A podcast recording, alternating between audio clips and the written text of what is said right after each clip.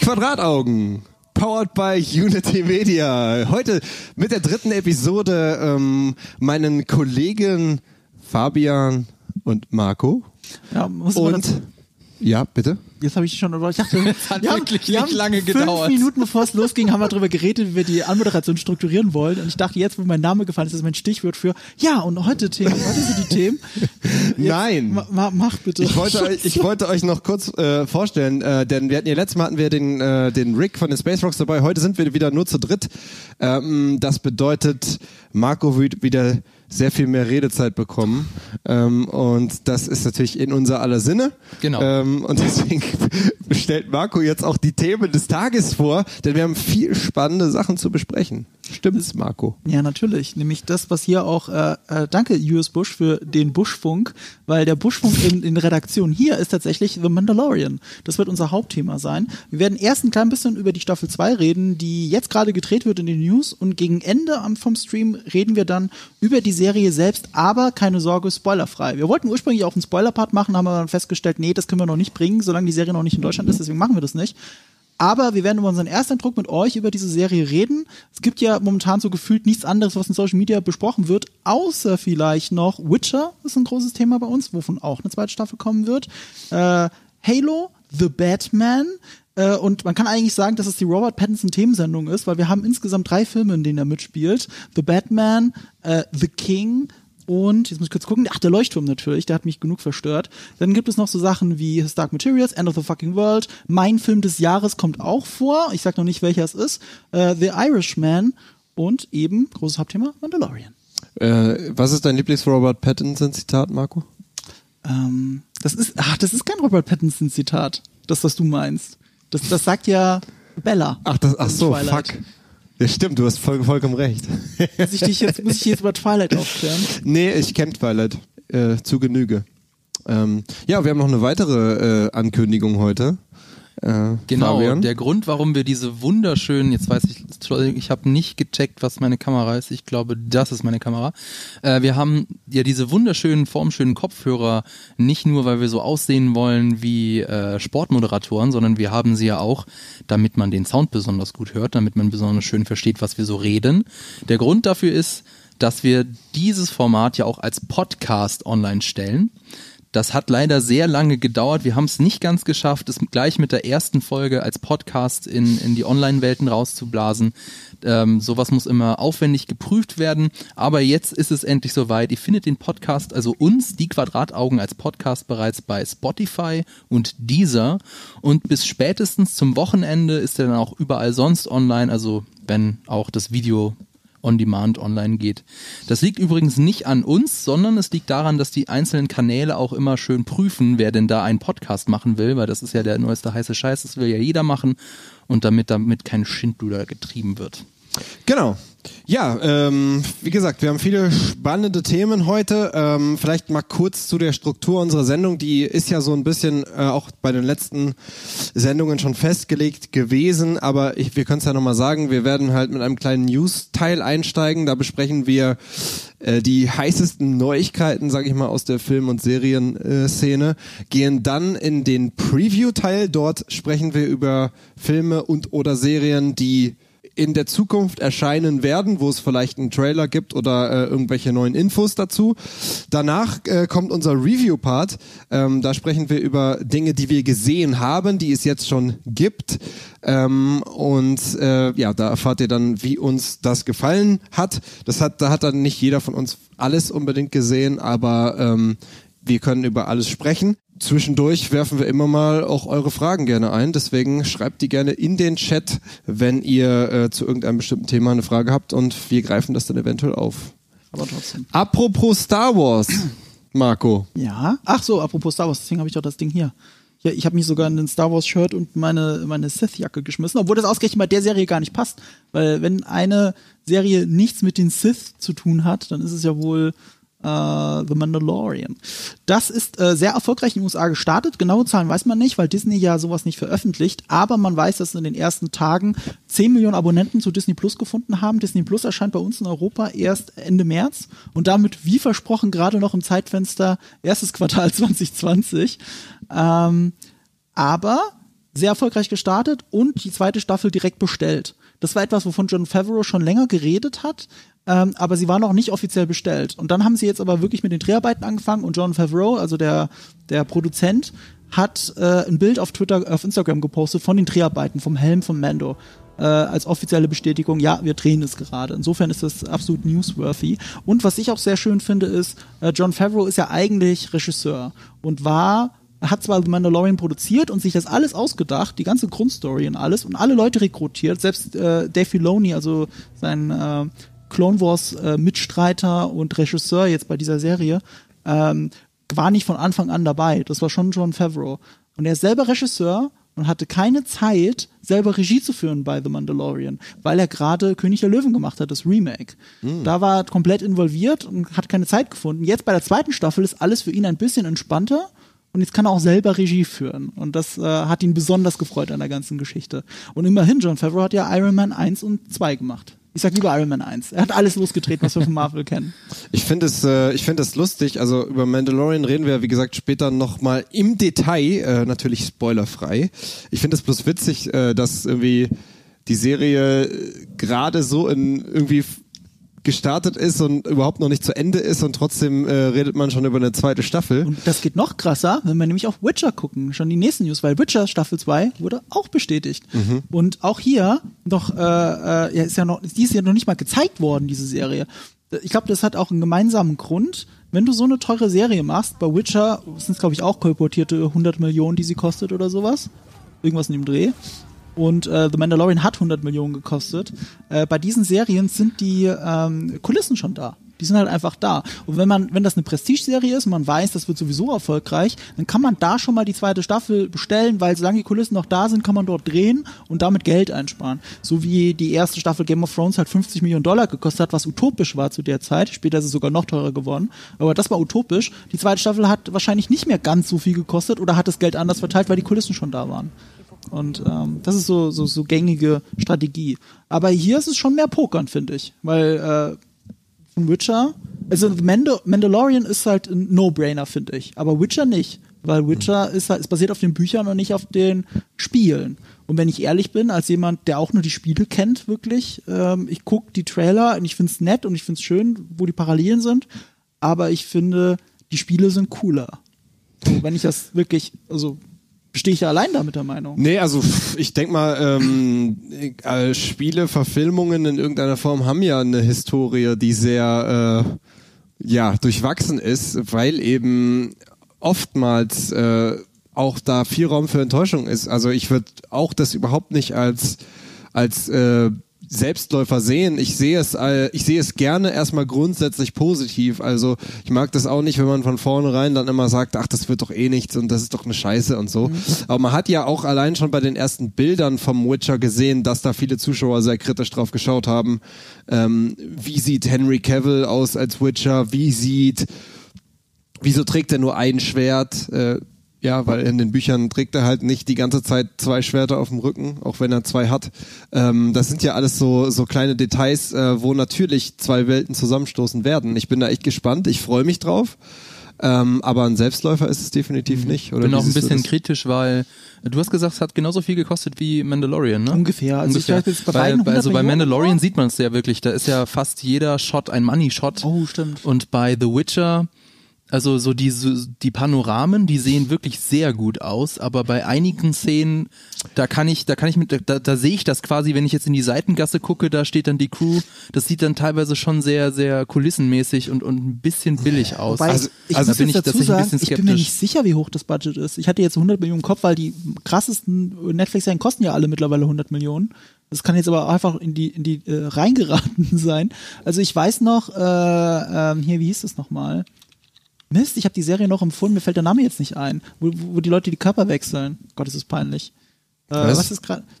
Äh, hm. Die Cyberpunk-Serie von Netflix, die zwei, äh, vor Altered Carbon. Altered Carbon. Mhm. Altered Carbon hat in der ersten Staffel 100 Millionen gekostet und äh, die haben auch da eine zweite Staffel schon mittlerweile bestellt, die ist, wird gerade gedreht, hat mit einem anderen Hauptdarsteller. Cooles System eigentlich für eine Serie, dass man den Hauptdarsteller einfach wechseln kann. Aber der ist so cool. Wechseln. Ich habe den, den? Schauspieler finde ich mega cool. Ich, ich, Äh, ich finde ihn wie heißt so er eingeschränkt cool. Das ist äh, der, der doch einen Robocop gespielt hat. Zum ersten Mal habe ich ihn in House of Cards gesehen als, äh, als äh, äh, Widersacher sozusagen. In House of Ähm, Cards ist aber auch fantastisch. Ich komme auf den Namen nicht, aber ich bin mir sicher, dass die Schwarmintelligenz bei euch da draußen im Chat uns jeden Moment reinschreibt, wie doof wir doch sind und wie er heißt. Aber der startet richtig durch karrieremäßig, ne? Der hat doch auch Suicide Squad war doch auch dabei. Ja, ja, aber da auch nur eine Nebenrolle. Aber er war so überzeugt auch von der Rolle und von dem Film, also im Vorfeld, der hat sich noch während den Dreharbeiten oder kurz danach ein Tattoo machen lassen zu Suicide Squad. Ah, echt? Ich weiß nicht, bereut man das danach, nachdem der Film rausgekommen ist? Er ist aber in, in, in, in, im zweiten Film mit James Gunn ist er wieder dabei. Naja, muss man ja nicht bereuen, weil Joel Kinnaman. Joel Kinnaman ist Danke. er das? Ja. Steht hier mehrfach im Chat. Danke Samuel und Fresh Gandalf. Also ich habe jetzt gerade mal eben schnell gegoogelt, ich habe es nicht gefunden, wie, wie hoch das Budget von The Witcher war.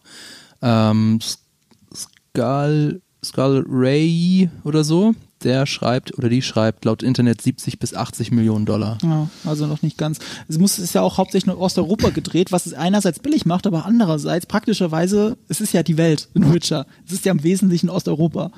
Und deswegen passt es so rein. Ich finde nur vom Trailer, und das ist mein ganz subjektiver Eindruck, ich gucke das und denke immer so, ach, die Farbkorrektur könnte anders sein. Es sieht mir alles so TV-mäßig aus. Wenn ich nicht ja. wüsste, es ist, also ich bin nicht einfach, einfach von Game of Thrones vielleicht einfach zu sehr verwöhnt, muss man auch sagen.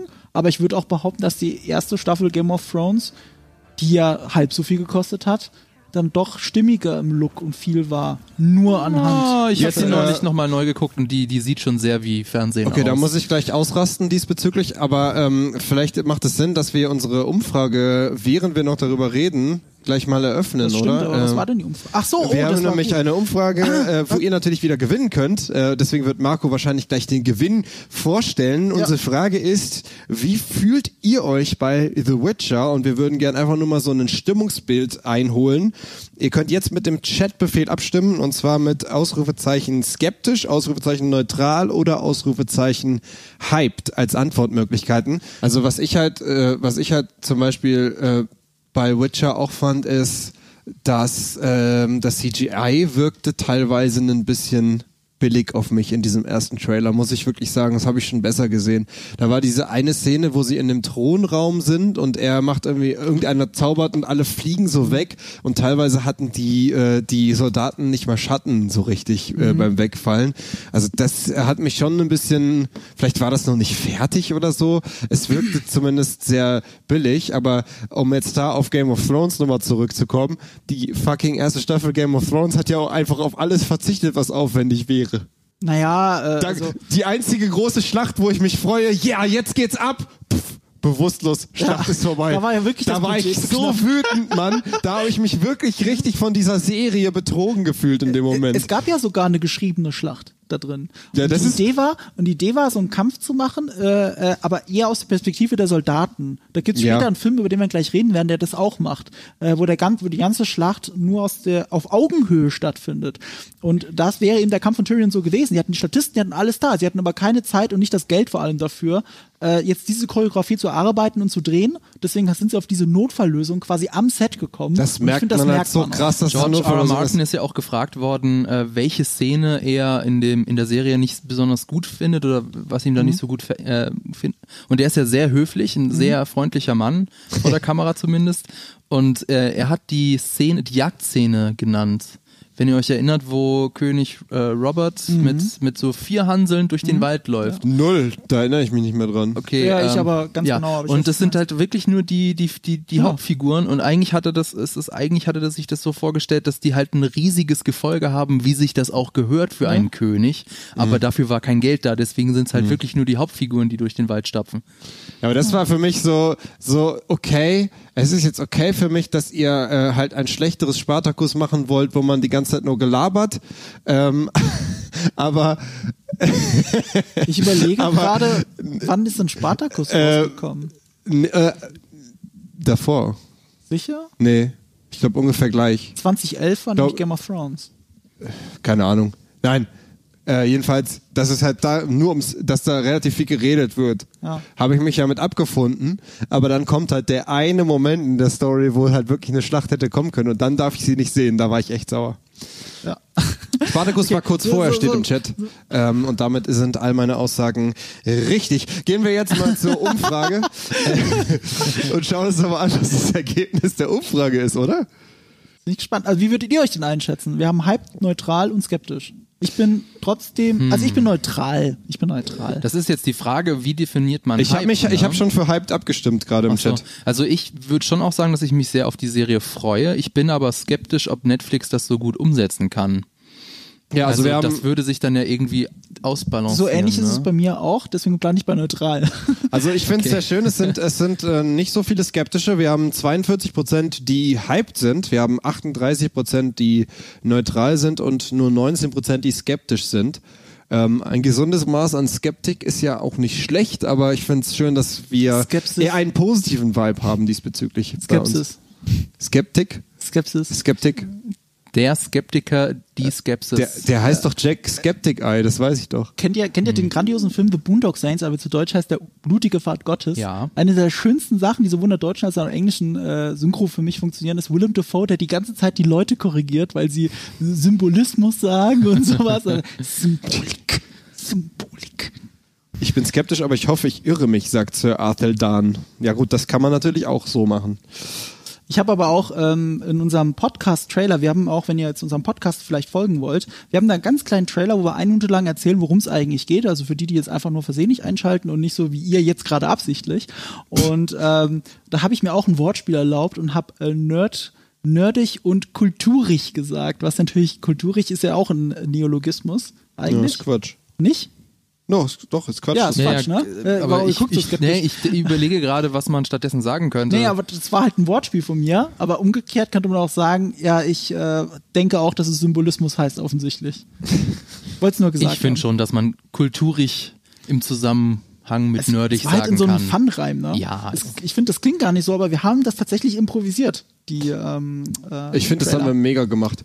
Ja. Ähm, bleiben wir mal beim Thema Videospielverfilmung, aber ein anderes Videospiel. Und da gibt es ja schon sehr, sehr lange äh, immer mal wieder Gerede darüber, äh, wann kommt es jetzt, was genau ist es, wie passiert es. Ich glaube, zum ersten Mal war es bei der Vorstellung der Xbox One äh, Du tatsächlich. meinst wahrscheinlich die Halo-Serie, oder? Falsch, ich meinte Far Cry mit Till Schweiger. Also äh, Halo, die Serie ist, glaube ich, offiziell im, im, im Sommer angekündigt worden. Und was jetzt neu ist, ist der Cast, der steht fest. Äh, vielleicht können, können die Regie dann einmal das, das äh, Instagram-Bild einblenden, genau. Da sehen wir jetzt den versammelten Cast. Nicht alle, aber die, die wichtigsten. Und der, der Herr, der in der Mitte so, so breitbeinig da steht, das müsste, bitte korrigiert mich, Pablo Schreiber sein, richtig? Aber das ist doch ein gefärbter Bart, oder?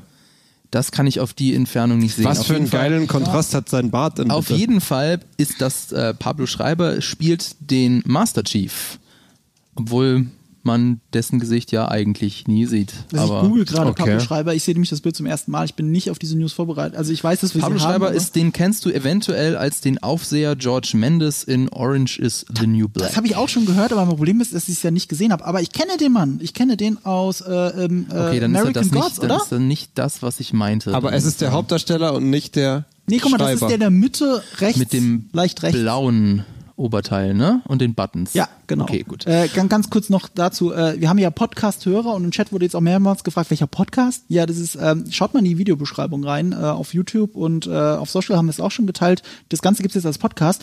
Jetzt ähm, würde ich dich allerdings bitten, dir mal, mir deine ungeteilte Aufmerksamkeit zu schenken, Fabian, Ja. denn ich habe eine sehr gute Frage gestellt, Okay. ähm, die, glaube ich, mehreren Leuten im Chat schon auf den Lippen brannte. Und zwar, was genau äh, hat es denn jetzt mit dieser Halo-Serie auf sich, weil die ja einen extrem langen Entwicklungsprozess hinter sich hat? Da war doch ursprünglich auch mal Steven, Steven Spielberg sogar involviert. Also, es ist nämlich so, dass Steven Spielberg immer noch mit involviert ist. Er ist nämlich der Produzent der Serie. Ah, okay. Also schon recht wichtig und auch in den kreativen Prozess mit eingebunden.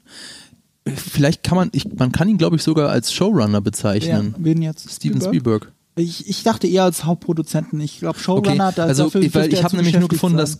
dass äh, die Co-Showrunner, das würde ja bedeuten, dass er dann der Showrunner ist, aber egal. Also die Co-Showrunner sind und die ausführenden Produzenten sind Kyle Killen, Den kannte ich nicht. Lone Star und Awake hat er vorher gemacht und Steve Kane. Lone Star. Den kennt man, Stephen Kane äh, kennt man von American Dad und Alias. Und äh, der Regisseur der Pilotepisode, der steht auch schon fest, das ist, oh je, Otto Bathurst oder Bathurst oder so. Der ist ein ausgewiesener Serienregisseur, der hat zum Beispiel für His Dark Materials Regie geführt, für Black Mirror oder für Peaky Blinders, aber leider auch den Robin Hood Film von 2018. Ich wollte, daher kannte ich den Namen. Ich habe gerade die ganze Zeit in meinem Kopf nachgedacht. woher Oh, der war nicht gut, ne? Der war nicht gut. Der Film ist leider beschissen, aber äh, teilweise gut gefilmt. Ich finde, er hatte durchaus Ideen, aber es ist halt leider der Versuch, ein Franchise zu starten. Okay. Hm. Und das ist bei Robin Hood übrigens gar nicht so leicht, weil erwiesenermaßen, so ein Fun Fact, es gibt sehr viele Robin Hood-Verfilmungen, was auch damit zu tun hat, dass das Material frei ist, also das ist nicht geschützt, jeder kann Robin Hood nehmen und einen Robin Hood-Film drehen. Ähm, es gibt aber nur eine Handvoll erfolgreiche Robin Hood-Filme, sogar weniger. Gleichzeitig ist aber einer der meistverfilmten Stoffe. Das gleiche gilt für König Artus. Die meisten Filme in dieser Richtung floppen. Nur ganz wenige sind erfolgreich. Also bei Robin Hood ist es mit Einschränkung der Disney-Film von mit den Tieren. Ähm, dann der berühmte äh, The Adventures of Robin Hood, der unser Bild von Robin Hood erst geprägt hat, in den 50er Jahren, glaube ich, oder sogar noch früher. Und ähm, dann noch der Kevin Costner-Film. Und das war's. Sonst war kein Robin also Hood-Film jemals von wirklich denen erfolgreich. gesehen, Held in Strumpfhosen. Ich wollte gerade sagen, außer vielleicht Helden in Strumpfhosen, äh, der aber ja eine Parodie von Robin Hood ist, deswegen kannst du es vielleicht nicht wirklich zählen. Nee, also nicht es ist ein wirklich. sehr erfolgloser Stoff, Leute nehmen es auch da und her. Bei King Arthur genauso. Wie, Was ich noch sagen wollte zu dem, Entschuldigung, ähm, noch kleiner Fun Fact, der Pablo Schreiber, also der, der Schauspieler, der den Master Chief darstellen wird, der ist 1,96 nicht der Schreiber von der Serie. Genau, genau. Der ist 1,96 Meter groß und der Master Chief ist ja 2,08 Meter groß, ohne Mhm. Rüstung, also passt. Als es mal noch verfilmt werden sollte, war ja Denzel Washington mal lange Zeit im Gespräch, den zu spielen. Ich glaube, der ist auch nicht so klein. Geht doch nur leicht geduckt, aber an für sich ist auch riesig. Auf jeden Fall gut, also dass die halten sich Tom schon Cruise dran. ist. dass er Ja, aber das wäre doch einfach, ist doch komplett verschwendet, ganz ehrlich. Man sieht, man sieht doch eh einfach nie den Master Chief. Keine Ich Ahnung. werde aber ewig der ver nicht äh, äh, ver diese nicht realisierten Verfilmung von Neil Blomkamp hinterher weinen. Das ist der Schützling von, ja äh, von ähm, Peter Jackson. Peter Jackson wollte Halo verfilmen. Er ist ja auch so ein Videospiel-Fan. Und als Regisseur hat er sich Neil Blomkamp ausgedacht. Und leider hat das nicht funktioniert. Und stattdessen haben sie dann zusammen District 9 gemacht. Übrigens äh, frage ich mich gerade, weiß man überhaupt, was der Master Chief für einen ethnischen Hintergrund hat? Ja, ich glaube, er wird mal beschrieben, äh, ich glaube schon eher weiß, aber, also in den, in den Büchern, Okay. Ach so. ja, aber in den Spielen nicht. Aber wichtig ist ja sowieso, dass er nicht den Helm abnimmt. Deswegen hätte auch Denzel Washington ihn spielen können. Ja Mein- klar, das wäre das wär, äh, äh, wär sowieso vollkommen egal gewesen. Der Ähm, Washington aber Denzel. Denzel ist nur 1,85. 1,85. Das ist ja, das ist ja winzig. Ist ja lächerlich. Was soll man Ja, damit ja, ich- machen? Das ist für einen Schauspieler ziemlich groß. Also die meisten Schauspieler sind so im 1,75 Ja, Bereich. die sehen nur immer so groß aus, aber tatsächlich sind die alle gar nicht so groß. In Teil 4 kam er mal ohne Helm, schreibt Passwort, das glaube ich nicht. Doch. Ich glaube, ein einziges Mal hat er den Helm abgenommen. Was? Kann sein, dass es Teil 4 war. Was? Das, su- das google Also ich. wenn das da was- googelst du mal. Das- und in der Zwischenzeit kann Dafür. ich nämlich schon sagen, dass die Dreharbeiten auch jetzt im November ähm, gestartet sind, und zwar in Budapest. Mhm. Und wann wird man das sehen? Zu sehen im ersten Quartal 2021. Es dauert also noch ein bisschen auf dem Kabelsender Showtime. Die erste Staffel wird neun Folgen umfassen, jeweils 60 Minuten. Und wenn lang. es auf Showtime kommt, heißt es, dass man zwar nicht sicher weiß, wo es hier in Europa laufen wird, aber ich glaube, bei Showtime ist es dann meistens Prime. Amazon Prime. Also würde ich jetzt einfach mal äh, mutmaßen. das also wir werden gehört es zu. CBS. Und nicht, doch, das, jetzt- das, Showtime gehört zu CBS. Ja, ja, CBS-Serien laufen das noch zum Teil auch bei Netflix. Ja? Star Trek und so. Ja, ja, aber ähm, die Frage ist, wo zuerst? Das stimmt Das schon. weiß ich nicht. Aber du hast recht. Also es war scheinbar beim Legendary Ending, also ein besonderes Ende von Halo 4 und da sieht man auch nicht alles, sondern da sieht man es nur so ganz leicht, aber man kann vielleicht schon äh, ungefähr erkennen. Ach, wobei äh, bei CBS, ich glaube, CBS macht es unterschiedlich, fällt mir gerade ein. Äh, Star Trek äh, Discovery ist Netflix und Star Trek Picard ist ähm, Amazon Prime. Richtig, Aber ja. Mhm. beides in den USA äh, CBS. Es kommt am Ende drauf an, wer von beiden mehr Geld in die Produktion steckt. Ja. Okay. Und das ist auch alles, was ich zu Halo Aber- sagen aber das kann, ist weil schön, die dass Halo- Geschichte, ist, da, da gibt's noch gar nicht so viel. Aber es ist doch schön, dass Halo da endlich mal wieder konkret wird, nachdem man ja wirklich seit 15 Jahren drüber diskutiert, ob und wie das verfilmt wird. Ich finde, für mich war immer noch das Beste, was da rausgekommen ist, dieser berühmte ODST-Trailer, falls ihr den noch kennt. Den Halo ODST-Trailer, wo es ähm, kann man, äh, wo es um diese Spezialeinheit ODST geht. Es geht eigentlich gar nicht so sehr um Spartans. Und äh, das ist ein wunderschöner Werbespot, der geht drei Minuten oder so. Äh, Im Wesentlichen hat Guy Ritchie den kopiert. Bei seinem King Arthur, um da an den Kreis zu schließen, ist der Anfang mit der gleichen Musik. Ich komme gerade nicht drauf. Es klingt so äh, mittelalterlich. Und dieser ODST, der Regisseur von diesem ODST-Trailer, hat dann Snow White and the Huntsman gemacht und Ghost in the Shell. Aber es gibt ja eine, eine Halo-Verfilmung schon.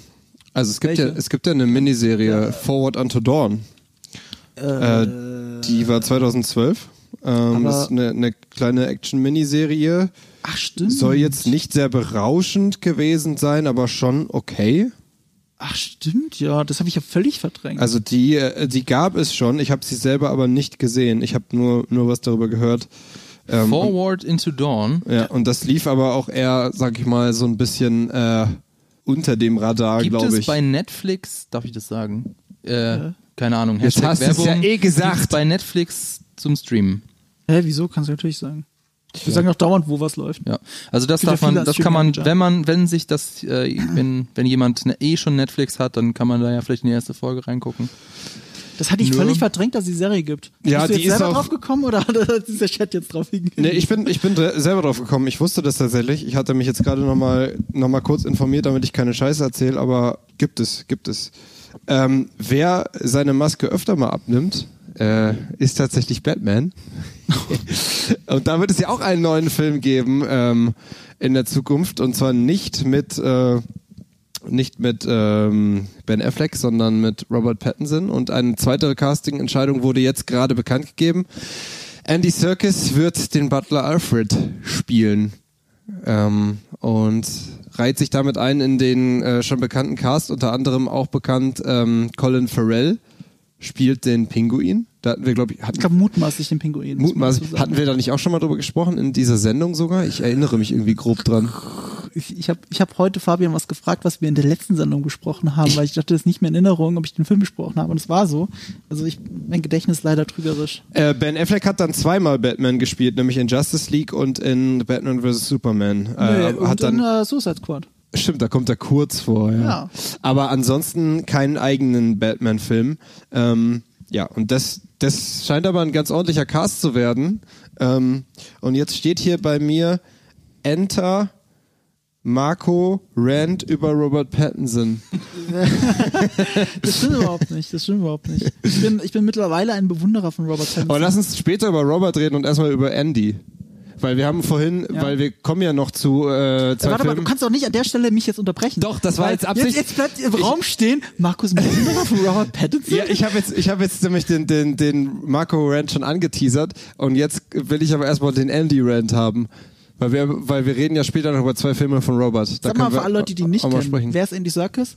Jeder Andy Serkis ihn, ist der Schauspieler, der Gollum verkörpert hat in Herr der Ringe und allgemein halt sehr bekannt dafür ist, dass er sehr gut CGI-Figuren verkörpert. Da haben wir ja Äh, vorhin drüber gesprochen, ob wir ein, ihn eigentlich in einer Rolle kennen, in der er nicht einen CGI-Charakter spielt und uns ist spontan keine eingefallen. Nee, das wär stimmt dann- doch gar nicht. Äh, Sofort hier, Black Panther. Nee, wir haben keine, keine Korrekt. in der er einen ernst, also eine komplett Baumwipfel. ernste menschliche Rolle spielt. Also Das, das wolltest du Das- sagen, weil das- da ist er ja das- schon sehr. Overacting-mäßig Ja. bei Black Panther. Ja. Er, er spielt immer Overacting-Rollen, komischerweise in echt. Äh, es war auch in Kong, würde ich sagen, so. Da hat er, glaube ich, einen Koch gespielt oder sowas. In Kong Skull Island. Äh, nee, nicht Skull Island, Entschuldigung. Äh, King Kong von J Peter Jackson. Da. Und da hat er ja auch den, da hat er auch umgekehrt äh, den King Kong selber gespielt. Den hat er sehr ruhig gespielt, mal abgesehen von den Kampfszenen. Und äh, ich habe ihn aber trotzdem oft als, als ruhigen Darsteller in Erinnerung, weil ich äh, bei ihm mittlerweile nicht zuerst an Gollum denke, sondern an Caesar aus Planet der Affen. Und ähm, das spielt er so subtil, so großartig, dass ich da gar nicht mehr an Overacting denke. Das ist, das ist, das kann er alles. Die Frage ist, ob er es vor der Kamera kann. Die Frage ist aber auch, ob er es muss bei Batman. Ich meine, welche Art von Alfred spielt er? Ist er mehr Sidekick zum Beispiel? Ist er mehr involviert oder ist er wirklich nur eine Nebenrolle? Glaub ich schon. Ganz, ganz, ganz klein. Weil er ja auch noch auch etwas jünger ist als ähm, äh, Michael Kane. Michael Caine. Ähm, und Oder glaub, Jeremy Irons. Deswegen wird er ihn vermutlich eher so auslegen, wahrscheinlich, dass er eher der Sidekick, so wie zum Beispiel auch Ich in mein, dem in dem Telltale-Spiel. Sidekick sowieso, um es näher zu sagen, ob er jemand dabei ist, der mit auf Abenteuer ist. Ist ja bei Batman jetzt nicht normal, aber Ja. es kommt schon durchaus vor in den neueren Bei Interpretationen. Telltale zum Beispiel ist er ja, da steuert er sogar äh, die, die Genau. Fahrzeuge teilweise, wenn Batman halt äh, selber gerade on Mission Richtig. ist. Äh, so würde ich es mir auch eher vorstellen, glaube ich, bei ihm. Es passt zumindest vom Gefühl her. Es gibt halt eine moderne Interpretation von Alfred. Die hat auch ein bisschen mit Christopher Nolan, finde ich, angefangen, weil Michael Caine da eine ominöse Vergangenheit als, äh, als äh, Söldner hat. Also das wird ja auch nicht genau thematisiert, was er, was er eigentlich für einen Background hat. Es wird schon angedeutet. Äh, dann gibt's andere moderne Interpretationen, die einen sehr aktiven Alfred Pennyworth zeigen. Also zum Beispiel, es gibt eine eigene Serie jetzt, die heißt Pennyworth. Da habe ich jetzt nicht reingeguckt, ich kenne nur den Trailer. Aber das ist ja quasi eine Agentenserie oder ir- irgendwas in der Richtung. Da geht's richtig zur Sache. Und das ist halt die Frage, was wird äh, Andy Serkis machen? Ich stelle mir jetzt auch nicht so super aktiv vor, aber eine meiner Lieblingsrollen von ihm, wenn nicht die Lieblingsrolle von ihm, ist die des, des Captain Haddock in Tim und Struppi. Und der Captain Haddock in Tim und Struppi ist durchgehend besoffen und stolpert die ganze Zeit durch die Szenerie. Das ist, glaube ich, eine seiner alleraktivsten Rollen und gleichzeitig einer der besten Sidekicks, die ich, also für mich in der Filmgeschichte, ich liebe Captain Haddock in Tim und Struppi. Also auch noch viel mehr als in den Zeichentrickfilmen. Okay. Glaubst Hier fragt, äh, fragt jemand, äh, ob der neue Batman denn auch im DCEU äh, spielt. Ja, No. nein? Nein. Nein, nein. Nein. Okay, und hier fragt noch jemand, aus welchen Comics sich der neue Film bedient. Wissen wir das schon? Es gibt äh, die Vermutung, dass es The Long Halloween sein könnte. Äh, das ist zumindest eine große Interpretation. Äh, also, was halt der Regisseur äh, Matt Reeves gesagt hat, ist, dass er sich für sein Skript, er schreibt auch das Skript, schon was Neues ausdenkt, aber es gibt durchaus Inspirationsquellen. So, und eine große Hoffnung oder Vermutung ist tatsächlich Long Halloween. Und Long Halloween geht es halt darum, dass äh, Batman, ich glaube halt eben auch, wie es der Name schon sagt, an Halloween, einen Mordfall klären muss, der, äh, bitte korrigiert mich, liebe Comic-Fans, weil ich im Comic nicht gelesen, wenn ich was Falsches sage, äh, bei dem mehrere Superverbrecher auch, Superbösewichte aus Gotham einfach auch umgebracht werden. Von jemand anderem. Und man weiß nicht, wer es ist, von einem Serienkiller quasi. Und er will diesen Fall lösen. Es ist ein sehr detektivischer Comic. Und das war das, was man bis jetzt auch weiß von diesem Batman-Film, dass es ein Detektivfilm sein soll. Also ein bisschen zurück zu den Wurzeln von Batman, der ja noch DC, Detective Comics, dass der von, aus dieser Richtung kommt.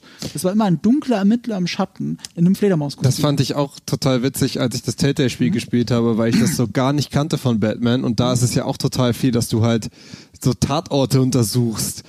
The äh, was sagt man nochmal über ihn? Irgendwie The World's Best Detective oder irgendwie, also er hat halt sogar irgendwie so eine Unterzeile eigentlich, Batman. Und das ist, kommt ja überhaupt nicht bei den, bei den Nolan-Filmen und so. Das ist ja, Naja, Es in The Dark Ansatz, es Knight gibt den ist es schon so im Es Ansatz. ist ist überhaupt so- nicht, stimmt Ja. nicht. Also es gibt in The Dark Knight, aber dafür ist es halt nicht so bekannt und Batman Begins immer wieder diese Szenen mit dem Regen, mit dem Schattenspiel und er löst ein Anführungsstrichen einen Fall. Das ist halt sehr oberflächlich. Also du siehst gerade in Batman Begins, versucht herauszufinden, was Ras Al Ghul vorhat, ohne zu wissen, dass es Ras Al Ghul ist. Also ähm, okay, aber er durchsucht ja nicht. Tatorte in dem Sinne, Doch, oder? in The Dark. Knight. Echt jetzt? Da, da nimmt er Geschoss, diese in der Kugel aus hängt. dieser Wand. Also Christopher Okay. Nolan hat das schon versucht reinzumachen, aber du merkst ja selber daran, wie unpräsent das in deinem Kopf ist, dass das wie eine Nebenhandlung in diesem Ja, Film das ist abgetan mir überhaupt nicht wird. mehr geläufig. Da, eigentlich hat Christopher Nolan es stärker gemacht als alle anderen Batman-Regisseure vor ihm. Aber trotzdem ist es nur sekundär. Und was man glaubt zu wissen ist, dass Matt Reeves da eine Detektivgeschichte draus macht. Und ich kann es an der Stelle auch bestätigen, weil ich habe im Sommer den Rechteinhaber, den Produzenten aller Batman-Filme seit äh, 1989 äh, interviewt. Ähm, komme ich auf den Namen nicht. das ist peinlich.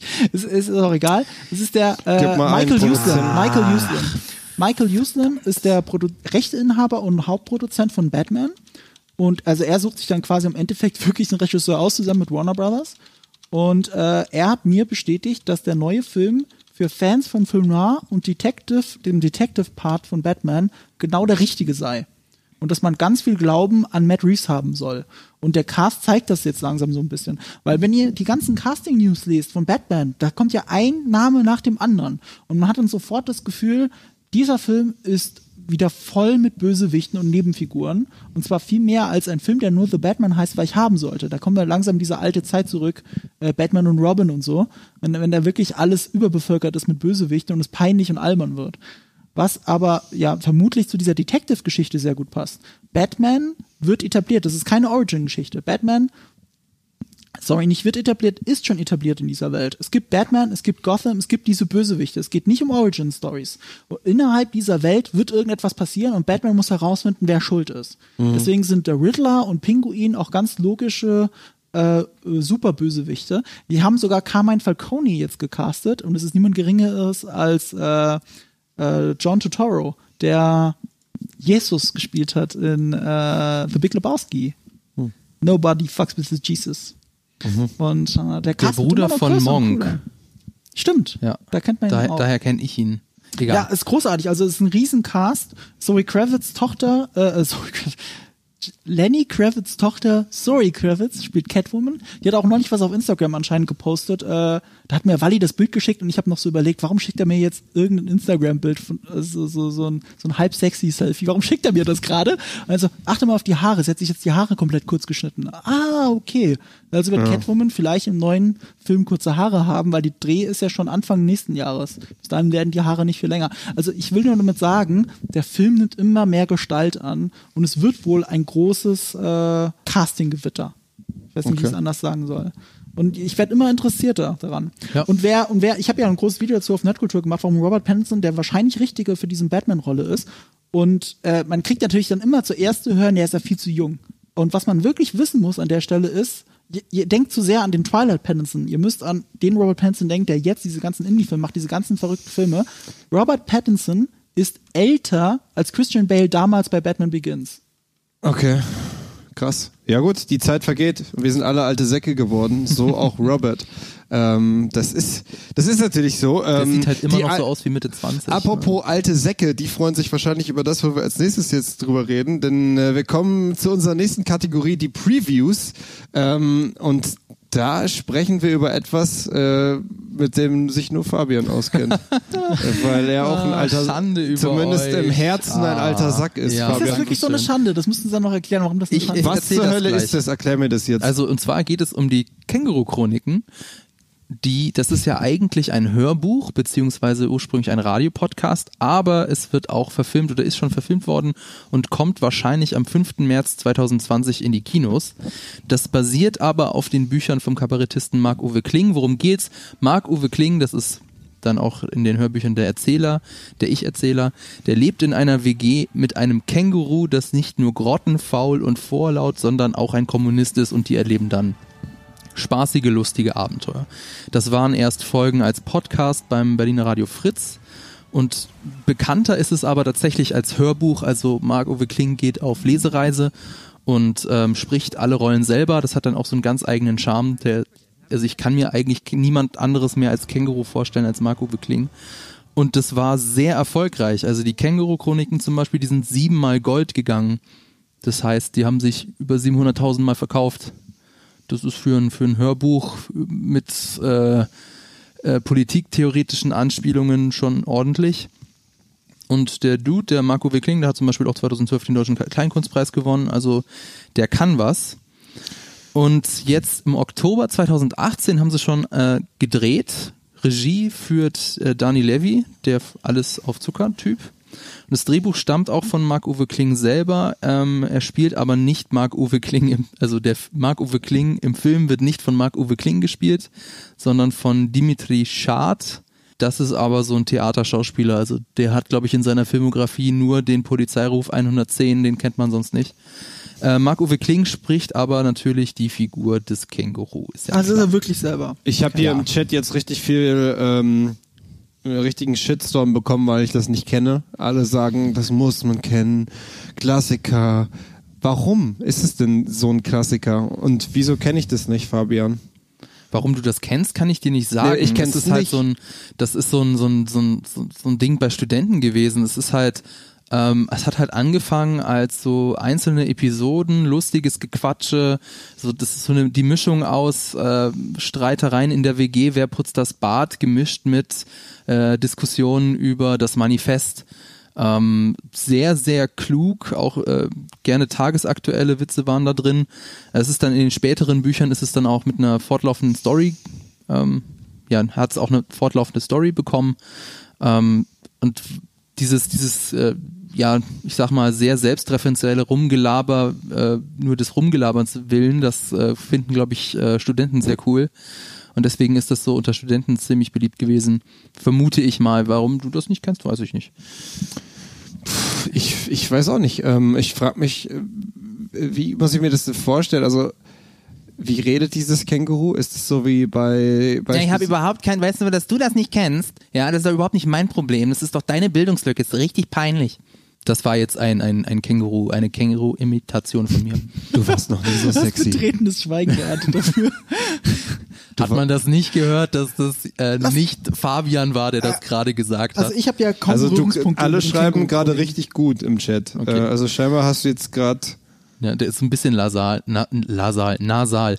Ähm, wir, es wurde gerade, während wir hier uns drüber geredet haben, auch ein Trailer eingeblendet. Also es gibt Ja. auch schon einen Trailer. Ja, aber der dazu. Trailer besteht halt nur aus zwei Sekunden Känguru. Ja, ich habe Ja, aber auch die ganz. ganze Zeit gewartet, bis auf das, das Känguru Nein, kommt, aber man hat es kurz gesehen. Also diejenigen, die die, äh, die Känguru-Chroniken kennen, die wissen schon auf jeden Fall, was auch dann, welche Episode da auch äh, thematisiert wird. Ich bin tatsächlich auch ein bisschen skeptisch, muss ich sagen, weil ähm, also der Witz von Marc-Uwe Kling funktioniert halt in erster Linie als vorgelesene Geschichte, aber Witze in einem Film funktionieren ja anders. Und naja, also der Trailer, der, der wirkt ja auch schon wie eine Parodie auf einen Trailer mit diesen Title Cards und so. Aber das gab's halt auch schon 2002 im Trailer für Comedian. Und das wirkt tatsächlich nicht so fresh und nicht so clever, sondern tatsächlich ein bisschen altbacken. Da bin ich jetzt tatsächlich ein bisschen, und es ist natürlich noch ein deutscher Film, das kommt halt noch hinzu. Aber das Känguru sieht gut aus. Also, ja. Ich hätte jetzt gerade Es das- ist König der Löwen-Style-Animation. Wahrscheinlich nicht. Nee, die haben aber nicht. auch einen Bruchteil des äh, Budgets. Aber viel spannender finde ich ja, das wurde auch schon im Chat angesprochen, Klings Roman Quality Land wird aktuell von HBO in eine Serie adaptiert. was ist das? Ach so, das hat mit das hat mit den Känguru-Chroniken gar nichts zu tun. Das ist eine Machst du gerade den utopische Marco oder was? Dystopie. Entschuldigung, das ist eine utopische Dystopie. Also, ähm, weil Deutschland wird irgendwann in Quality Land umbenannt, weil sich das besser vermarkten lässt. Und ganz Deutschland wird halt hardcore auf Kapitalismus geprägt. Also alles wird rebrandet. Es gibt dann Progress City und so. Und äh, die ganze Gesellschaft wird halt dahingehend umgemodelt. Und es ist sehr gruselig, weil man kann sich alles, das ist so, so eine Dystopie und du kannst dir alles vorstellen, dass es genauso kommen wird in ein paar Jahren. Und das ist jetzt gerade HBO ran. Da bin ich tatsächlich, muss ich gestehen, sehr viel mehr gespannt drauf Das als auf erinnert den mich jetzt an, total an. Death Stranding, was du gerade gesagt hast. Mit Pro, Progress City, Salt Lake, äh, Salt Knot City, Middle Knot Okay, City. das stimmt, ja. Diese ganzen Städtenamen, die eigentlich komplett funktional sind und alles ist nur so eine Paketgesellschaft. Du siehst nicht mal einen normalen Menschen. Du siehst doch nicht mal, dass die kommen nicht mal raus aus ihren Gebäuden, um die Pakete anzunehmen. Das, in der Wirklichkeit auch. das ist, das ist hart. Das ist hart. Ähm, aber, aber hilf mir das ein bisschen einzuordnen jetzt, die Känguru-Chroniken. Ich erinnere mich dunkel, dass mal vor einem Jahr, als das irgendwie Thema war, du über deinen Bildschirm weg mich entsetzt angebrüllt hast, du kennst die Känguru-Chroniken nicht? Tut mir leid. Das ist ja wirklich, nee, nee, ist alles gut. Das ist ja wirklich extrem kultig. Und ich hatte davon bis dahin nie gehört. Wie du einfach die absolut 100% gleiche Frage stellst, die ich eben gestellt habe, als du nicht aufgepasst hast. Das kann sein. Vielleicht wollte Marco ja auf was ganz anderes hinaus, das weißt du ja nee, gar nicht. Ja, okay, mal gucken. Ich war, ich war, ich war vom Chat irritiert, der über, über, über meine Gewichtsprobleme ge- diskutiert hat. Aber äh, okay, dann ähm, äh, was wolltest du denn fragen? Wie das sein kann, dass du das nicht kennst und was der Kultfaktor daran ist? ja. Komm, mach dein nächstes Thema. Irgendwas mit Messern. Ja, ein Messern, das habe ich heute gesehen. Irgendwas mit Messern. Messer raus, der Regisseur von Star Wars 8 bringt wieder an Weihnachten einen Film raus. Ja, hervorragend. Ich, ich äh, bin mir sicher, dass die Hälfte des Internets sich, gra sich gra wirklich gerade die Messer rausholt und schon mal wetzt. nur, das ist ja eine gute Nachricht, weil das heißt, er bringt keinen Star Wars-Film raus. Naja, aber er bringt ja in ein paar Jahren wieder einen Star Wars Film raus. Vielleicht. Das ist dann wiederum Höchstwahrscheinlich. Ähm, also, Ryan Johnson, der von mir hochgeschätzte Regisseur von Star Wars 8, der aber vor allem dadurch bekannt geworden ist, dass er als Student ähm, äh, an der Filmhochschule quasi noch hier den Film gemacht hat, Brick. Das ist ein äh, Neo-Noir-Film mit Joseph Gordon-Levitt in der Hauptrolle. Ähm, äh, über ein Detek also wirklich klassischer Film Noir, Detektivstory, aber über einen Mord an der Highschool. Ähm, klingt ganz teenig, ist es aber gar nicht, sondern es ist hochgradig teenig. Schon wieder eine Wortschöpfung. Ja. Äh, das, das klingt erstmal wie ein guter Gag, ist aber tatsächlich als, als Stilelement richtig gut reingebracht und ich würde behaupten, dass Brick einer der besten Filmnachfilme der letzten 20 Jahre ist. Also definitiv. Wenn nicht der beste sogar. Da würde ich mich ganz weit aus dem Fenster lehnen. Und äh, also das Krimi-Genre liegt Ryan Johnson sehr. Und Ryan Johnson hat jetzt sich gedacht, ich mache doch mal einen Film, das gab's jetzt, es gab's in frisch seit Jahren nicht mehr im Kino, nämlich einen sogenannten Who's Done It. Und Who's Done It ist ein Krimi-Genre, das man am besten auch von Agatha Christie kennt. Oder diese Hercule Poirot-Film ist auch Agatha Christie. Äh, Miss Marple. Ähm, fällt mir noch ein anderes Beispiel ein. Also ganz klassisch, wie er sich das vorstellt, eine absurde Situation, oft Orient Altherrenhaus. Express. Orient Express ist aber äh, Hercule Poirot. Ähm, ist ja egal. Agatha Christie hat das Genre geprägt. Ähm, im, Im deutschen Fernsehen hatten wir das in den 60er Jahren auch ganz groß mit Pater Brown und sowas, mit äh, Heinz Erhardt. Äh, Heinz Erhardt, Heinz Rühmann, mein Himmels Willen. Ähm, die, dieses ganz keiner klassische gemerkt. Genre, das, das auch äh, oft auch äh, in gehobenen Kreisen ein, ein Mord stattfindet, äh, sehr viele Tatverdächtige gibt und ein Ermittler nach und nach auf die Lösung kommt, dann auch am Ende alle versammelt und ihn dann quasi die Lösung präsentiert. Also genau das, was ihr euch gerade vorstellt, genau das ist es. Und ich persönlich bin ein großer Fan von Who's Done It. Ich würde behaupten, dass äh, Mord im Orient Express von 1973 bis heute mein absoluter Lieblingskrimi ist oder mein Lieblingsthriller. Also da geht für mich nichts drüber. Das ist ja schon so ein Sub Subgenre des Thrillers. Und daran traut sich jetzt Ryan Johnson ran. Aber auch wirklich mit allen Klischees, die man aus Who's Done It Filmen kennt. Und äh, den Trailer kennt man ja. Es ist mit Daniel Craig und ganz großen Starcast von Jamie Lee Curtis, Chris Evans, äh, uh, jetzt muss ich schon überlegen, äh, äh, ähm, hier Don Johnson. Es sind sehr, es sind eigentlich nur Stars bis in die kleinsten Nebenrollen. Äh, manche kennt man mehr, manchmal kennt man vielleicht weniger, aber es sind alles keine unbekannten Schauspieler. Und sehr klassisch, was das angeht. Gleichzeitig eine große Hommage und das muss ich dem Film hoch anrechnen, aber vielleicht auch am stärksten kritisieren daran. An einer, für die Hälfte des Films ist es eigentlich gar kein Who's weil er dramaturgisch etwas ein bisschen umdreht und daraus einen gewöhnlichen Thriller macht. Weil du selber nicht so sehr mit der Frage Who's beschäftigt bist, das rückt in den Hintergrund und das nimmt, das nimmt dieses Spannungselement raus und ist ein klassischer Thriller und dann wird's wieder in Richtung Who's. Und ähm, alles, was mit diesem It zu tun hat, ist nahezu perfekt in diesem Film. Also hab das selten so gut gesehen, dass ein Film das auch so zusammenschneidet. Es ist sehr modern, es ist sehr, sehr witzig. Auch wenn man Star Wars 8 vielleicht nicht witzig fand, ich glaube, das ist ein bisschen weniger slapstickig, das kann man schon gut finden. Äh, wäre schade, wenn nicht. Ich habe auch in der Kritik gelesen, dass es manchmal so rüberkommt. Insgesamt ist der Film auch in der Kritik sehr gut angekommen und ich persönlich würde ihn auch zu meinen Top-Filmen des Jahres zählen. Bin aber der Meinung, dass er zur Hälfte eben nicht so spannend ist, wie er hätte sein können. Wann kommt er denn? Der kommt äh, parallel zu Star Wars. Oh je. Der kommt äh, zum USA, ist er nämlich jetzt gestartet zum Thanksgiving-Wochenende und äh, in den äh, hier in Deutschland startet er, glaube ich, ähm, ja parallel zu Star Wars. 16., 17., 18. Dezember irgendwas neben Dreh. Und deswegen reden wir auch jetzt schon drüber, äh, mehr Preview als Review. Äh, ich bin ja auch der Einzige von uns, der den gesehen hat. Ich würde ihn jedem empfehlen, der Krimis mag, aber wirklich ganz klassisch Krimis. Und mal wieder Lust auf Cool. sowas hat. Das, Sehr da hast du mich jetzt tatsächlich neugierig gemacht, weil ähm, so die Who, Who's Done It ähm, als Film kenne ich gar nicht so sehr, aber zum Beispiel mein, meine Lieblingshörspielreihe, das wird TKG. wieder keiner von euch kennen. Fünf das Freunde. sind die Professor van Dusen äh, Hörspiele. Das sind so ganz, ist auch so ganz klassisch äh, Who's Done It. Deswegen ähm, bin ich da tatsächlich, also wenn du sagst, es ist ein gutes Who's Done It und das ist auch überzeugend, dann muss ich mir den ja fast mal angucken. Ja, und er ist auch sehr selbstreferenziell. Also, das meine ich mit Hommage. Also, er weiß, dass er ein Who's Done It Film ist. Deswegen hat er die ganzen Klischees drin, kommentiert sie aber auch. Es gibt eine Stelle, wo auch äh, der, Ermi- äh, der Polizist zum Ermittler, der Daniel Craig ist, äh, sagt, dieses Haus ist quasi das Cluedo-Brettspiel. Äh, Das hat natürlich viel besser äh, als, als Witz rübergebracht, aber es stimmt. Du, du sitzt da drin und äh, du, die Kamera ist da drin und denkst, ja, das ist äh, Cluedo, das ist alles, das kennst du alles aus Agatha Christie.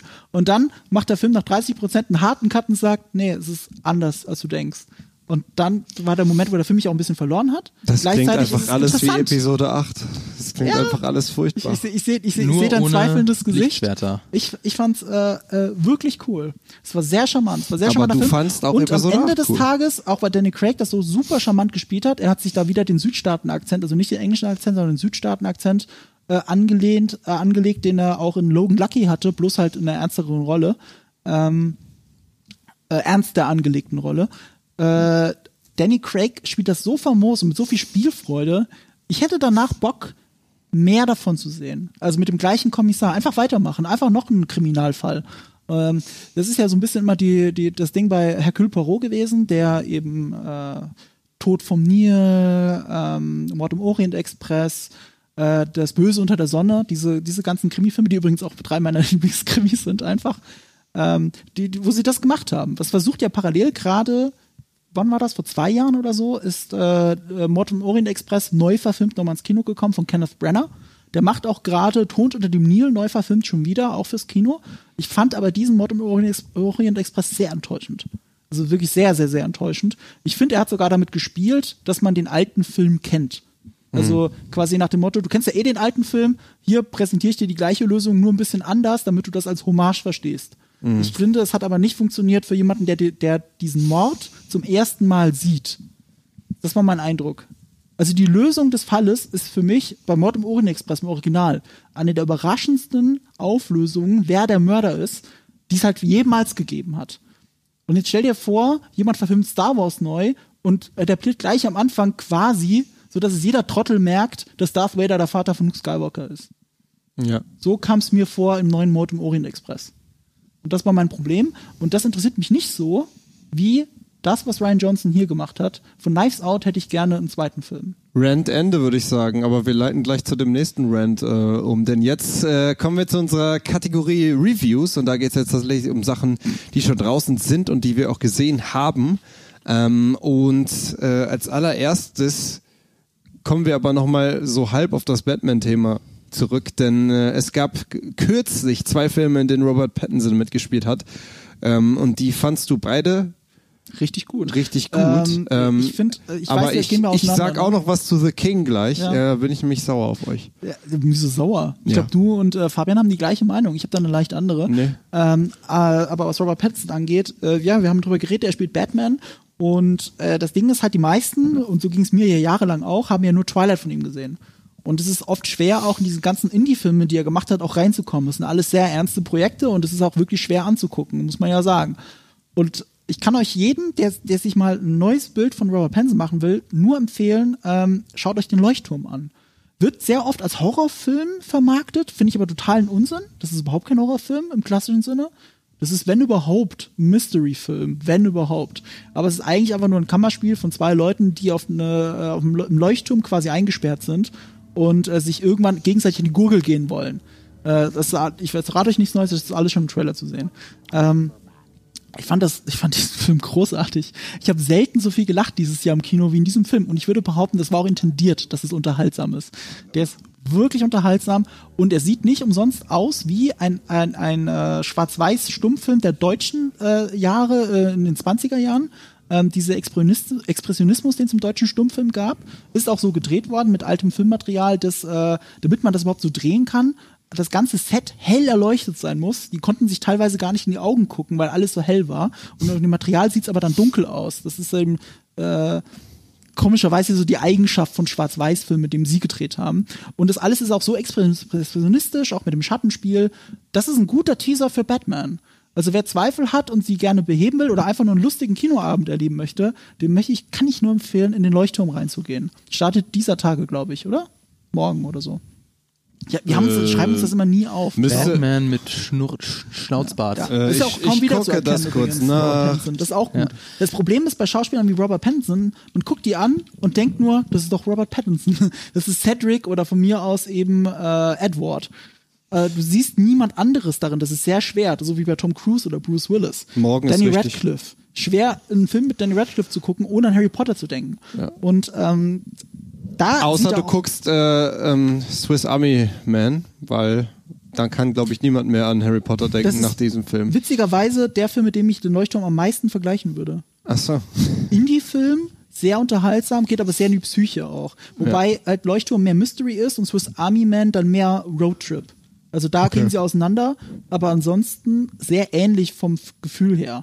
Und wer das unbedingt braucht, sieht auch in beiden Filmen den Arsch von beiden Darstellern. Ich muss aber, also ich würde jetzt aber trotzdem irgendwie sagen, ähm, Harry Potter ist für mich noch ein bisschen extremeres Beispiel, weil Harry Potter ist ja wirklich eine Figur, wo wir über sieben, acht Jahre wirklich mit ihm zusammen groß Mhm. geworden sind. Also da ist man da wirklich extrem an ihn gebunden. Während ich halt wirklich finde, ähm, bei Robert Pattinson und Twilight, das ist halt einfach unvernünftig. Also das ist einfach, das ist einfach nicht weit gedacht von Leuten, die jetzt halt sagen, äh, ich will nicht, dass dieser Edward-Typ äh, Batman spielt, weil das ist einfach eine Rolle und äh, man kann von Twilight halten, was man will, aber die, die Schauspielleistung von Robert Pattinson war nicht das, was Twilight schlecht gemacht hat. Auf gar keinen Fall, sondern äh, er hat ja für das, was es ist, finde ich, seine Rolle auch gut performt. Also er bringt es ja so rüber, wie das gedacht ist und das hat ja dementsprechend auch bei dem Zielpublikum funktioniert. Ähm, und aus dem Grund finde ich es da ungerechtfertigt, ihm da ähm, so ein Klischee aufzuschreiben und halt zu sagen, alles andere ist Quatsch, was der, was der macht oder will ich nicht sehen. Robert Pattinson hat auch in Harry Potter mitgespielt. Hat Ja. Das ist richtig. Ja, ich ja das ist völlig richtig. Im Naja, vierten Teil, ich hab- im Feuerkelch. Hallo, hört ihr mir nicht zu? Ich habe doch vorhin gesagt, Cedric Diggory. Hast redest du, so viel, hast du gerade uns gesagt, hören wir hört ihr mir nicht zu? Ja. Du bist der Einfach Hammer. so viel, Marco. Cedric. Es, Ich sag, bleibt es gibt nicht zwei alles Rollen, hängen. mit denen er immer assoziiert werden wird. Das eine ist Edward, das andere ist Cedric. Also eben Harry Potter und Twilight. Ich glaube, ich habe noch gar nichts gesagt, wie ich den Film fand, weil Ja, wir waren ja zusammen in der Pressevorführung. Ich fand ihn großartig.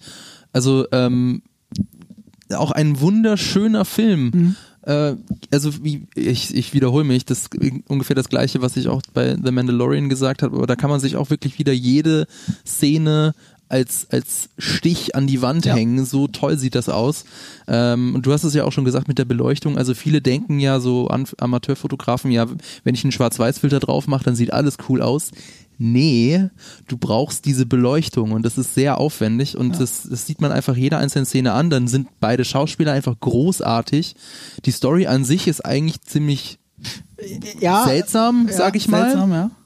Ähm, aber das ist auch ähm, eigentlich kein Wunder, weil der Regisseur Robert Eggers, Äh, ja, Robert Ja. Eggers. Robert Eggers. So, ich glaub, ähm, verwechsel's immer mit Roger Ebert, der R- Filmkritiker. genau, und ähm, Oh, der das, hat Das ist der, der gesagt hat, Videospiele können keine Kunst sein. Richtig.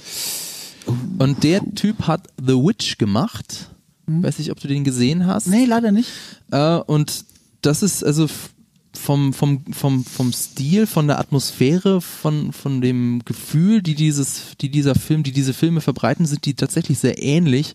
Sie sind ein bisschen artsy. Also der Leuchtturm ist nicht für die breite Masse, muss man auch mal dazu sagen. Also man muss sich den Trailer angucken, wenn man sagt, ich habe Bock, das zu gucken, aber ähm, man sollte da jetzt nicht reingehen und sagen, das ist jetzt, okay, das ist äh, einfache Unterhaltung und am Ende äh, gibt es ein Happy End oder so. Also Ist es so wie, wie bei Gott ist gemetzelt? Ja. Mit dem Kammerspiel. Ja, sehr kammerspielmäßig, sehr Das ist einer der besten Filme, die ich kenne, Dann guckt bitte der Leuchtturm. weil den liebe ich. Ernsthaft. Gott ist Äh, gemetzelt. es ist ja auch Gott des Gemetzels war ja auch erst ein Theaterstück. Ja. Und ich finde, äh, Leuchtturm fühlt sich die ganze Zeit an wie ein Theaterstück, wie ein Zweimann-Theaterstück, mit dem einzigen Unterschied, die Bilder sind halt so geil. Das kann kein Theater leisten. Hm. Also es ist wirklich so, das kann man nicht genug sagen. Du kannst jeden Shot als Instagram-Foto hernehmen, was auch daran liegt, dass jeder Shot quadratisch ist. Das Bildformat ist fast quadratisch, was es sehr eng macht. Mhm. Und es ist unfassbar. Dazu kommt aber noch der Ton. Also es ist wirklich ein audiovisuelles Erlebnis. Weil auf dieser Leucht, äh, auf dieser Leuchtturminsel ist noch so ein Nebelhorn, nennt man das. Ich habe das alles danach dann googeln müssen, um mich schlau zu machen. Es gibt so ein Nebelhorn, damit dann natürlich die Schiffe zur Not auch äh, die Insel hören und nicht nur sehen. Und das läuft fast die ganze Zeit. Also so in vielen Einstellungen läuft es die ganze Zeit. Und äh, die haben das mit dem Score verbunden, was zu so einem unangenehmen Dröhnen führt, das immer wieder durch diesen Film gejagt wird. Deswegen habe ich tatsächlich auch am Nerven zieht. Anfang nicht gecheckt, ist das jetzt echt? Also hören das die, die Figuren auch oder gehört es zum Sound Ich auch Soundtrack? nicht. Ich wusste auch nicht. Ich dachte, ist das das Schiff, das jetzt wegsegelt? Oder ist Ja. es, ich habe es lange Zeit nicht kapiert. Ähm, und der Film ist halt sehr an die griechische Mythologie angelehnt, was ihn sehr obskur macht. Also in manchen Momenten erinnert er sehr an Antichrist. Mhm. Wobei aber Antichrist immer todernst bleibt und dieser Film halt auch noch mehr unterhaltsam ist und nicht so unfreiwillig komisch. Ich glaube halt, also Antichrist, wenn man den gesehen hat, der ist ja auch sehr verstörend, aber der ist auch eher unfreiwillig komisch, wenn er, wenn er es denn mal ist. Wenn auf einmal ein sprechender Fuchs vor dir ist, dann ist er unfreiwillig komisch. Aber äh, der Leuchtturm meint es auch so. Hm. Und das macht ihn wirklich so angenehm. Und also wenn man danach nicht Robert Pattinson für einen tollen Schauspieler hält, kann ich niemandem weiterhelfen. So wie unserer lieben Kollegin Laura, die auch gerade im Chat ist und Hm. mir immer noch verkaufen will, dass Robert Pattinson kein guter Schauspieler sei. Aber ich glaube wirklich nach dem Film, wie kann man da was anderes behaupten? So, ich muss mich ja einmal kurz super. verteidigen, ja. The Raincaster schreibt süß, wie diplomatisch Julius sein will, wenn es um Twilight geht, aber wehe, jemand im 10 Kilometer Umkreis erwähnt Ryan Johnson. Dann kommt sofort die beleidigte Leberwurst. Ja. Ryan, Gons Ryan Johnson hat den Scheiß ja auch selber in den Sand gesetzt. Robert Pattinson hat ja nur geschauspielert und das ist ja das, was ich sage. Seine Schauspielleistung ist gut. Twilight ist nicht scheiße, weil, äh, weil Robert Pattinson schlecht geschauspielert hat, sondern weil das Source Material vielleicht nicht das hergegeben hat, was es für viele, für, äh, in der Meinung vieler Leute gebraucht hätte. Bei Star Wars, und das ist auch nur meine Meinung, ist aber ja Ryan Johnson selber derjenige, der die Entscheidung getroffen hat, weswegen es meiner Meinung nach ein weniger guter Star Wars Film geworden ist. Kann man ja, auch gut, gerne lass uns bitte nicht das Star Wars 8 Thema weiter aufmachen. Nee, nee, möchte ich auch nicht. Ich wollte mich ja nur einmal kurz Nee, ich verteidigen, bin ja. da bei- ganz bei dir, äh, das mit dem Schauspieler und von wem das Source Material ist, das sind schon zwei große verschiedene Schuhe. Und bei Robert Pattinson, äh, das habe ich dann auch in meinem Video dann nochmal rausgestellt, ähm, kommt ja noch dazu, er hat ja nicht mal Edward so spielen dürfen, wie er wollte. Der wollte den noch gebrochener spielen, mehr als geläuterten Serienkiller. Also er hat da schon, äh, der, schon die Basis, wie er Edward gespielt hat, war eine andere als das, was die Filme letztlich ja vermitteln. Und ich persönlich habe ja so eine, ich habe ja so eine morbide Faszination von Twilight. Ich meine, das weiß jeder, der, der, der Ja. mich kennt. Ähm, ihr vielleicht habt es im Stream hier und da auch schon mal gesehen, dass ich lange, lange und viel über Twilight reden kann. Für mich sind die Filme, die Twilight-Filme, sowas wie die Parodie auf das Source Material eigentlich. Ich kann die genießen. Auf aber so das Source Material Trash-Ebene. ist doch schon. Äh, Das, das, das Source Material ist aus ideologischen Gründen auch extrem gefährlich. Also ich, ich finde sogar, wenn es gegen Ende geht, wer, wer Twilight mal wirklich zu Ende gesehen hat, die ganze Reihe, da, da wird's schon gefährlich, also wirklich, ähm, da geht's schon Richtung Pädophilie. Das meine ich ernst. Jetzt sprengen wir aber, glaub Ganz ich, voll den Rahmen hier. Gesellschaftsbilder, äh, die, der mormonische Glauben der Autorin ist völlig darin verankert. Und jetzt hast du aber eine Filmcrew oder ein Produktionsstudio, das daraus massenkompatibel, noch massenkompatibleres Teenie-Material machen will. Und Ja. die verweichlichen das so stark, haben aber trotzdem diese Grundmotive drin, dass es für mich als Parodie funktioniert. Ich kann mit einem Dauergrinsen Twilight gucken. ich muss dich nur gerade informieren, wenn du diesen Rant jetzt beenden willst, dann muss ich dir deine Redezeit für The King abziehen. Ja, kannst du machen. Okay, gut, alles klar. Ja, dann, dann red weiter. ist- Ähm, und und äh, ja, daher kommt meine Grundfaszination ein bisschen von Twilight und dadurch habe ich dann Robert Pattinson als Schauspieler mehr zu schätzen gelernt und habe auch einiges von seinen Indie-Sachen dann gesehen. Aber wie gesagt, alles sehr anstrengende Filme. Jetzt mit Paul Pattinson warm werden, ist das die perfekte Ausgangslage dafür, der Leuchtturm, weil das ein Indie-Film ist, so wie er sie seit Jahren spielt, aber in dem Fall unterhaltsam ist und nicht nur anstrengend. Und deswegen guter Einstieg und gerade mit diesen expressionistischen Bildern auch sehr, wie man sich Batman als Detektiv vorstellt.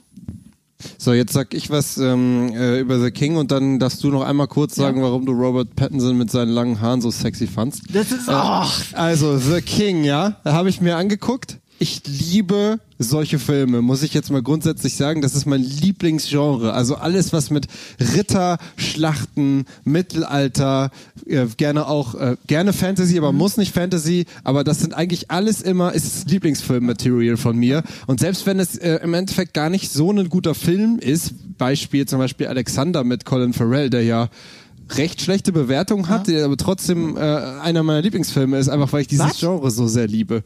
Und dann gucke ich mir The King an und ich will jetzt nicht spoilern, was da passiert, aber das ist halt wirklich, ich werde diese Analogie jetzt auch wieder benutzen, das ist halt wirklich ein Typ, hat das Ziel, sich beim Bäcker ein Brötchen zu kaufen, geht los, am Ende des Films kauft er sich sein Brötchen und der Film ist vorbei. Mehr ist da nicht drin. Das ist halt wirklich, ich verstehe, da, da gibt es keine Pointe, da gibt es keine, ähm, keinen, keinen Twist oder nichts, was in irgendeiner Weise für mich rechtfertigt, dass das eine Geschichte ist, die erzählt werden musste. ich glaube, an der Stelle müssen wir aber trotzdem kurz sagen, was ist The King? Also, das Ja, ist so okay. ein generischer Name. Also, Okay, erzähl bevor mal. wir jetzt alle verlieren, den findet ihr nämlich nicht im Kino. Das ist ein Film, der jetzt seit ein paar Wochen, glaube ich, auf Netflix zu finden ist. Und es ist eine Netflix-Eigenproduktion. Ja. Und es ist auch eine der aufwendigeren Netflix-Eigenproduktionen. Es ist eine äh, halb historische, halb Shakespeareske Verfilmung über Henry V. von England. Äh, es ist halb Shakespeare, es ist ja wirklich halb beruht auf dem Shakespeare-Stück und die andere Hälfte ist historisch, aber auch nicht super historisch genau und teilweise doch sehr. Und äh, ja, hat in der Hauptrolle Timothy Clement, oder wie wird das ausgesprochen? Der super geil spielt. Ja, der, Also- den kennt man als Oscar, der war Oscar nominiert für, äh, ähm, heißt es You Know My Name? Ich glaube, You Know My Name. Ähm, äh, ja, es war, es war erst letztes Jahr. Es ist auch Timothée Chalamet. Chalamet. Chalamet. Der ist äh, Engländer französischer Herkunft. Ist aber, glaube ich, in den USA aufgewachsen. Ich bin mir gerade nicht sicher. Ähm, Call, Me By Your Name. so. Dankeschön. Äh, ich muss mich hier. Danke, Chat. Gut, dass ihr aufgepasst habt. Äh, Call Me By Your Name, dafür war Oscar nominiert. Der spielt nächstes Jahr in Dune, in der Neuverfilmung von Denis Villeneuve, die Hauptrolle. Und hier ist ein guter Vorgeschmack darauf, was er kann. Also er als Hauptdarsteller ist großartig. Dann haben wir in der Nebenrolle Joel Edgerton, den kennt man auch. Äh, der hat das Drehbuch mitgeschrieben und äh, mit dem Regisseur, mit dem Regisseur zusammengeschrieben und mit dem Regisseur halt zusammen. Wen hat er gespielt? Ist Joel Edgerton nicht der, der Avatar-Typ? Nee, das ist äh, Sam Worthington. Ach fuck, diese ganzen Ignis. Joel Edgerton ist, ist ein richtig guter Darsteller, finde ich. Der spielt immer gut, egal was er spielt. Der spielt den äh, Schlacht, 30 spielt er, glaub ich, Schlachtenmeister, den, den Feldherrn sozusagen. Ja. Also seinen engsten Vertrauten, äh, den er dann zu seinem Feldherrn macht. Ja. Also es, geht, es ist ein Mittelalterfilm und sozusagen, ich glaube, als äh, äh, ich wollte ihn heute noch Jochen empfehlen tatsächlich. Äh, und Der hat den doch bestimmt schon gesehen. Oh Gott, mach das nicht. Wieso? Es ist Jochen nicht so auf historische Genauigkeit? Ja, aber ich glaube, an vielen Stellen ist er ja sehr historisch genau. Ja, aber- Ich und Jochen zum Beispiel finden beide auch diesen Ridley Scott-Film so super. Königreich äh, äh, der, Der Himmel. Der Himmel. Und Director's Cut ist ein richtig guter Film und der ist wirklich sehr historisch genau an vielen Stellen. Hm. Und das finden wir beide faszinierend. Und so geht's mir bei The King auch. Der hat zwar nicht ganz dieses Epochale wie jetzt Königreich der Himmel, aber ich finde ihn auf seine Art und Weise durchgehend faszinierend, aber genau wie du sagst, er ist sehr lethargisch. Es ist wirklich so, als würde ein Mensch einfach nur stoisch zum Bäcker gehen, ein Brötchen kaufen und nichts passiert. Im Prinzip ist dieser Film so. Ja, Aber also- ich konnte das auf eine Trans es gibt so diese transzendalen Filme, die man einfach nur guckt und auf sich wirken lässt und die auch keine große Aussage haben, aber durch diese Momente leben, die sie durchgehend haben, wie hier. Also wirklich jede Szene ist sehr lang, äh, es wird wenig gesagt, es wird oft einfach nur in die Ferne geguckt. Hm. Und ich fand das aber so faszinierend, der hat mir richtig gut gefallen. Es gibt ja sogar einen Twist am Ende. Ähm, ja, ich fand der, immer- nee, der ist nicht stark genug. Ja, den Ja, hat aber der ist jeder nicht stark gesehen, genug. oder? Quasi. Ja, also das also ist, der das hat mich auch halt nicht äh, überrascht, beziehungsweise in irgendeiner Form berührt, weil mir die Charaktere tatsächlich egal waren. Also um mal ganz kurz zu sagen, was ich von The King halte, ähm, ich finde einfach, für einen Historienfilm ist der nicht historisch akkurat genug und für ein Drama, also ein Shakespeare-Drama, ist mir da zu wenig Drama drin, zu viel in die Ferne gucken. Und deswegen fand ich ihn sehr meh. Übrigens, ähm, unser Kollege Sebastian Danis, ich hoffe, wir sprechen richtig aus, von, von, ähm, von unserer äh, Webseite Quadratauge, hat auch eine Kritik dazu geschrieben. Wenn euch das interessiert, schaut euch das mal an. Weißt du, wie sein Fazit ist? Das würde mich interessieren. Er findet ihn, glaube ich, gut, wenn ich das Ich richtig auch. gelesen habe. Ich weiß, dass David Hein den auch sehr gut findet Ja. und äh, immer mal wieder. Also hat mich ein bisschen gewundert, weil ich, ich respektiere ja seine, seine Meinung, seine Kinomeinung sehr, aber das konnte ich leider überhaupt nicht ich nachvollziehen. persönlich respektiere auch Da- Davids Meinung sehr, bin aber selten einer Meinung mit ihm. Ich finde nur, äh, er begründet seine Meinung immer so gut, dass ich das natürlich äh, nachvollziehen kann, wie er denkt. Ähm, hier sind wir aber ausnahmsweise mal der gleichen Meinung, dass der Film halt richtig, äh, also empfehlenswert ist. Also ich empfehle ihn zumindest mal reinzugucken. Ähm, ihr wisst eigentlich nach fünf Sekunden, ob er euch taugt oder nicht. Also äh, ein vergleichbarer Film auf Netflix, von der Anlage vergleichbar, aber nicht vergleichbar, äh, richtig, ist dieser, dieser quasi, diese quasi Braveheart-Fortsetzung, wie heißt die nochmal? Äh, ähm, The Outlaw Bruce. King. The Outlaw King. Out, nee, ohne, ohne Artikel, nur Outlaw, King. Outlaw King mit äh, Chris Pine in der Hauptrolle. Äh, Mhm. Auch ein ähnlicher Ansatz von Netflix, wie Geld in einen historischen Monumentalfilm stecken. Der ist aber deutlich schlechter bewertet. Ich finde den auch, ich finde den auch deutlich schlechter. Ich finde ihn Der- deutlich stärker, Ja, weil auch, also er, ist, er hat die interessanteren Charaktere, er Mhm. hat die interessantere Geschichte und er hat die besseren Schlachten. Ich Sorry, bei du allem ich leider was schreiben. Nein. er, er hat aber, er ist aber historisch genau auf jeden Fall. Also relativ, der Outlaw King. Also da ist es Okay. wirklich der Versuch, äh, das, was wirklich passiert ist und was Braveheart uns so äh, falsch erzählt hat tatsächlich, ähm, richtig zu stellen. Und äh, da finde ich aber den Ansatz von The King besser. Das, das taugt mir einfach mehr. Ja, also ich meinte jetzt mit dem, also mein Problem ist halt, wie gesagt, einfach nur, ich verstehe, also du hast halt, normalerweise wird ja Character Development in Filmen durch einen Twist in irgendeiner Weise dargestellt oder durch irgendwas, was halt unerwartet kommt und dann muss die, die Figur adaptieren und damit halt zurechtkommen. dieser, der einzige Twist, der halt bei dem Film existiert, ist halt, wenn überhaupt, dann die Tatsache, dass er König wird. Aber das ist ja direkt am Anfang. Also das ist halt ja nichts, was irgendwie am Ende als Payoff passiert. Und ähm, da finde ich halt einfach in der Handlung, wie gesagt, da fehlt mir halt ein weiterer Twist. Er, er macht halt das, was er von, was relativ am Anfang klar ist, was er machen wird, und das macht er halt, und dadurch passiert halt seine Entwicklung, aber die basiert für mich halt nicht auf einem in irgendeiner Weise nachvollziehbarem.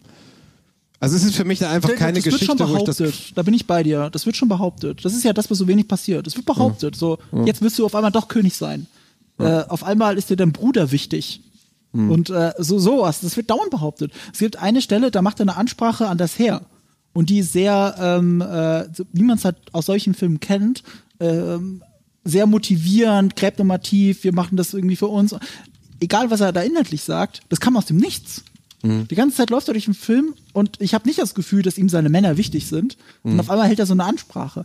Was man aber durchaus dem Film jetzt auch wieder zugutehalten kann, ist die Frage, meint King Henry das überhaupt so?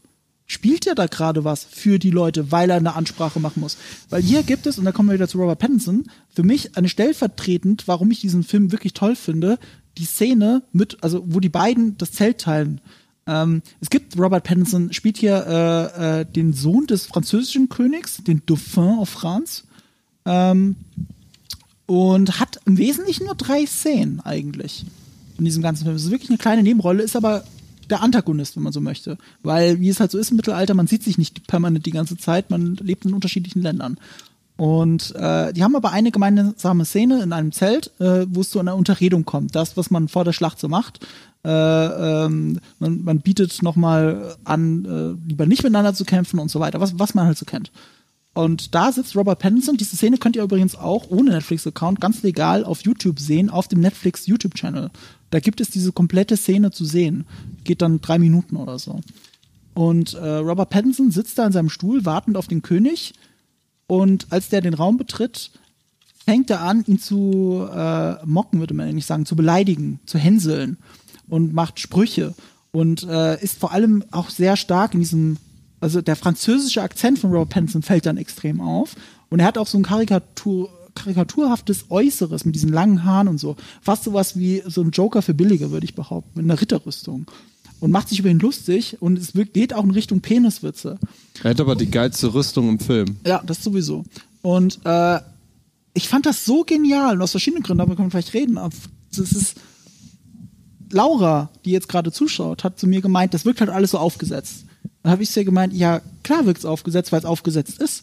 Robert Pattinson spielt absichtlich so Overacting-mäßig, äh, weil diese Figur in diesem Moment, dieser Dauphin, diese Selbstbewusstheit nur spielt.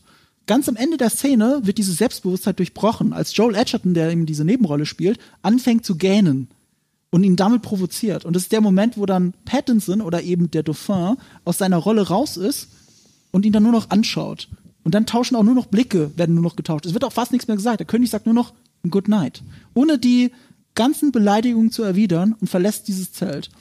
Und deswegen war diese Szene so unfassbar stark für mich. Also, ja, er spielt aufgesetzt, weil seine Rolle aufgesetzt ist. Aber die Person, die er spielt, ist nicht aufgesetzt. Und das lässt sie sich in, das lässt sie in diesen Momenten immer durchscheinen. Und sie wird dadurch auch aktiv provoziert, was man dann ein paar Szenen später dann auch sieht. Und das fand ich ganz großartig gespielt. Und auch einer meiner ersten Gedanken war, wow, sein französischer Akzent ist ganz schön aufgesetzt. Und da habe ich in den YouTube-Kommentare geschaut und da haben Franzosen geschrieben, das ist sehr authentisch. und ich habe dann auch Hat auch so, er, er beleidigt die, die englische Sprache so schön. Also der äh, König, der kann natürlich Französisch, Ja. wie glaube ich wahrscheinlich alle in der Zeit. Und äh, er versucht eben den, den Dialog erst auf Französisch zu halten und dann der Robert Pattinson Charakter fällt hinter ins Wort so, no, no, uh, we can talk in English. I like English. It's simple and ugly. Ja, das muss man aber auch dazu sagen, dass, äh, glaube ich, zu der Zeit mehr, mehr Adelsleute in England Französisch konnten als andersrum. Das heißt, es wäre eigentlich die, der logische Weg sogar gewesen, Ja. Französisch zu reden. Aber es ist sogar zu jener Zeit so, dass sie, dass sie teilweise die Amtssprache auch Französisch war. Ja, und so. genau. Das hat auch viel mit, äh, gehen wir jetzt nicht zu sehr ins Detail, aber es ist schön, wie der Film auch so, so mit historischer Akkuresse spielt und dann trotzdem auch aus dramaturgischen Gründen natürlich auf die englische Sprache wechselt, das aber sehr geschickt macht. Und äh, Pattinson hat da auch noch so andere kleine Beleidigungen in das Schauspiel reingepackt. Zum Beispiel sagt er zwar King of England zu ihm, aber mit so einer kurzen Denkpause. King of England. Das sind so ganz kleine Sachen, wenn man, wenn man, äh, also wo er wirklich drüber nachdenken muss, welches Land bist du nochmal König? Ach ja, England. Das, das fand ich so schön und subtil. Das hat mich wirklich, wirklich begeistert. Die Kommentare waren auch fast aus, aus, äh, ausufernd positiv unter diesem YouTube-Video. Ich kann es euch deswegen wirklich nur empfehlen. Ähm, und ich habe dann im Rahmen dessen auch ein Interview gesehen, an dem Robert Pattinson erzählt hat, wer sein Dialogtrainer, äh, sein Dialekttrainer ist. Und sein Dialekttrainer ist wohl der renommierteste Dialekttrainer in ganz Hollywood. Äh, deswegen passen seine Dialekte sind tatsächlich on point. Also ich habe jetzt verschiedene Filme mit ihm gesehen und er hat immer wieder einen anderen Dialekt. Ich weiß gar nicht, was ein richtiger englischer Dialekt überhaupt ist. Also selbst Edward ist ja Amerikaner und hat dann deswegen keinen Dialekt. Ähm, mhm. Und in diesem Leuchtturmfilm äh, hat er halt dieses, äh, hat er auch einen anderen Dialekt als Willem Dafoe, weil seine Figur aus einer anderen Ecke kommt ich glaube, aus der Nähe der kanadischen Grenze. Also auch wirklich einen ganz speziellen Dialekt, den er in diesem Film spricht. Ich habe den auf Deutsch gesehen, aber ich kenne den englischen Trailer und habe auch gehört, es ist teilweise besser, ihn mit Untertiteln oder eben auf Deutsch zu sehen, weil es so schwer zu verstehen ist, diesen mhm. englischen Dialekt, den sie sprechen. Also ich finde das ganz großartig. Ich würde jetzt gern die Pattinson-Geschichte abschließen mit einer finalen Frage für euch ja. beide. Was glaubt ihr denn, was für eine Art Batman er sein wird? Wird er sich von seiner schauspielerischen Leistung an die Batman-Figur anpassen? Also dann erleben wir dann einen harten, äh, krassen Robert Pattinson? Oder wird er eine andere Facette von Batman zeigen? Also dann vielleicht schon eher ein etwas weicherer, jüngerer Batman. Was glaubt ihr beide? Das würde ich nur von euch beiden gerne einmal kurz hören. Ich würde schon eher den grüblerischen Batman sagen. Grüblerisch heißt jetzt was? Den Nachdenklich. Nachdenklich. Also den, den etwas anderen Batman, den wir so, den weniger harten. Oder was? Was? Gibt es einen Batman, der nicht grüblerisch ist? Ja, ja was meinst du mit grüblerisch? Na, brooding sagt man auf Englisch. Also so. So, so vor sich hingrübeln, schweigsam, im Halbschatten sitzend. Okay. So, ähm, so glaube ich das. Michael Uslan, also der Batman-Prozent hat mal was sehr Interessantes zu mir gesagt. Es geht nicht darum, dass man Batman spielt, es geht darum, dass man Bruce Wayne spielt. Und die Frage ist, was für ein Bruce Wayne spielt er? Und ich glaube, aufgrund seiner Filmografie, inklusive Twilight tatsächlich, dass er einen gebrochenen Mann, der mit sich kämpft, spielt. Und dass sich das dann auf den Batman selber übertragen wird. Und äh, bei der Frage, ob es eher ein junger Batman ist, ich glaube tatsächlich, dass sie auch von diesem Jugendimage von Pattinson auch weg wollen. Immerhin war ganz, ganz ursprünglich das Ganze auch als äh, Ben Affleck-Projekt gedacht, mhm. mit dem gealterten Batman. Ähm, wie gesagt, es ist eine etablierte Welt. Ich glaube nicht, dass er einen Batman spielt, der mit Anfang 20 angefangen ja. hat, Leute zu verprügeln in den Straßen, sondern äh, jemand, der es schon ein paar Jahre macht, aber auch nicht zu alt ist in dem Sinne. Hm. Ich bin gespannt. Und Zoe ich finde ja den beste, der beste Bruce 20, äh, Wayne ist Michael Keaton. Das ist übrigens auch mein Lieblings-Batman. Aber egal. Und da hat Michael Houston behauptet, äh, das ist bei allen Leuten der, mit dem sie quasi aufgewachsen sind. Also, also nicht aufgewachsen, aufgewachsen, sondern den man äh, in den richtigen Jahren gesehen hat und dann bleibt man dabei. Mhm. Und das ist, war bei mir eben Michael Keaton und bei vielen, vielen Leuten heutzutage ist natürlich Christian Bale. Kommen wir jetzt zu His Dark Materials. Ähm, davon haben wir die erste, oder habt ihr, um genau nee, zu sein, die nee, erste. Ja. Nur ich. Hast du, um genau zu sein, die erste Folge gesehen. Und wir haben letztes Mal schon drüber gesprochen, äh, so ein bisschen der äh, Nachfolger von Game of Thrones im Geiste für uh, HBO. Das wollen ja viele sein, ne? Ja, aber was, äh, was sagst gut, du? Dass, gut, dass nur ich das geguckt habe, dann können wir das ein bisschen kürzer halten, weil wir haben noch so viel zu. Wir haben vor. richtig überzogen gerade. Richtig krass hart. Aber okay, also His Dark Materials, das ist, ähm, das basiert auf der Buchreihe von Philip Pullman. Ich weiß nicht, ob man das kennt. Es wird viel mit äh, Game of Thrones äh, verglichen, gebe ich dir recht, aber tatsächlich ähm, ist es wahrscheinlich eher so mit Harry Potter vergleichbar. Also so ein bisschen eher, also auf eine Figur fokussiert, Coming of Age. Ähm, äh, ist auch beide haben, äh, sind ja auch in äh, Oxford gedreht worden, sowohl His Dark Materials also als auch Harry Potter. Das passt also auch optisch ganz gut zusammen. Und ich habe jetzt eben gestern, ja gestern, gestern die erste Folge gesehen mhm. und die erste Folge ist der Hammer. Also HBO-typisch, richtig aufwendig produziert, ähm, tolle Schauspieler. Es hat ein sehr, ein sehr hohes Tempo. Also man, man kann sich gar nicht gelangweilt fühlen, weil es so abwechslungsreich ist von den, von den Figuren, die auftreten, ohne dass es verwirrend ist. Ähm, das ist ja von Philip Pullman hat da ja mit His Dark Materials eine sehr eigenwillige Welt erschaffen. Also das spielt in einem Paralleluniversum, in einer Parallelwelt, die sehr ähnlich ist zu unserer, aber die sich in vielen entscheidenden Punkten deutlich unterscheidet. Es gibt zum Beispiel keine Autos. Äh, es ist eher auf äh, das England des 18., 19. Jahrhunderts als jetzt wirklich 2019. Ähm, und der, äh, der Goldene Kompass, also der Film von 2006, der hat das dann so gelöst, indem quasi gefühlt jeder Satz Exposition ist.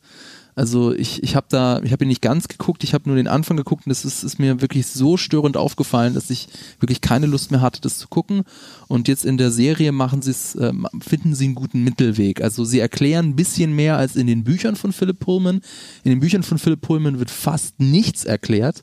Zum Beispiel ähm, das, äh, das ist tatsächlich recht eigen, also besonders für diese Parallelwelt, die, das ist jetzt auch kein Spoiler, das, äh, das wird ganz am Anfang auch erklärt, ähm, die Seele der Menschen manifestiert sich außerhalb des Körpers als in Tiergestalt. Ist ein, ein eigenständiges Wesen, aber untrennbar verbunden mit der, mit der eigenen Person. Das Jeder hat sowas. Durchgehend begleitet, wie so ein, Genau. also ein Begleiter. Halt. Genau, die kann, die kann man auch nicht trennen. Weil die So wie so der Patronus quasi in Harry ein, Potter. ein permanenter Patronus quasi. Ähm, und das zum Beispiel wird in den Büchern überhaupt nicht erklärt. Das muss man sich selber Stück für Stück zusammenreimen, was denn dieser Dämon ist. Mhm. Ist ja auch logisch, dass das nicht erklärt ist. Wenn jeder in der Welt so einen Dämon hat, ab der Geburt, ist das etwas, was man nicht erklären muss. Ist denn in Büchern aus der Ich-Perspektive geschrieben, dass man es nicht erklären Nein, es ist äh, dritte Person. Ja, dann kann man es erklären. Hatte aber nicht gemacht. Okay, Ja. und ähm, jetzt in, in dem Film Der Goldene Kompass ist es dann sehr on the nose und jetzt in, in der Serie haben sie es ein bisschen eleganter gemacht. Also ein bisschen, also ein bisschen Exposition gibt's auch, so dass man sich gut zurechtfindet in der, in der Welt, aber äh, nicht ganz so krass wie im Film Der Goldene Kompass. Erste Folge hat mir richtig gut gefallen und ich bin tatsächlich gespannt auf die, auf die restlichen Folgen, obwohl mir jetzt, äh, muss ich einen Sakrileg begehen, mir die Buchreihe gar nicht so sehr gefallen hat. Aber ähm, sie haben so die, die Figuren haben sie jetzt für die Serie ein bisschen sympathischer gemacht. Das finde ich tatsächlich. Deswegen gucke ich dem jetzt. Ich hab lieber ja nur- Kommt als ab der- jetzt wöchentlich auf Sky, oder wie? Genau. Das, das ist insofern wirklich ein Sakrileg. Ich habe bis jetzt wirklich nur Positives über die Bücher gehört. Du bist der erste Mensch, den ich kenne, der das gelesen hat und sagt, das ist nicht so toll. Äh, ich fand die Trailer sehr ansprechend, den allerersten. Äh, ab dem zweiten eher nicht mehr. Da war das schon zu sehr Harry Potter, nur ein düsterer für mich. Wobei ich ja Harry Potter mag, deswegen will ich das auch nicht zu sehr vorverurteilen. Was stört dich denn daran? Ich Aber Harry Potter nicht. nur und glaube- düsterer klingt richtig geil. Eigentlich schon, ne? Ja. Äh, ja, jetzt wo ich sage, ich es laut ausspreche, ist es auch so. Ich glaube, ich war tatsächlich zu sehr selber an diesem Mindset gefangen. Ja, das soll halt das nächste Game of Thrones für BBC sein. Mhm. Aber eigentlich ist es äh, ähm, Harry Potter für Erwachsene. Nee, nicht mal für Erwachsene. Ich glaube es gar nicht. Ich glaube, es ist düsterer, aber es ist nicht automatisch nur für Erwachsene.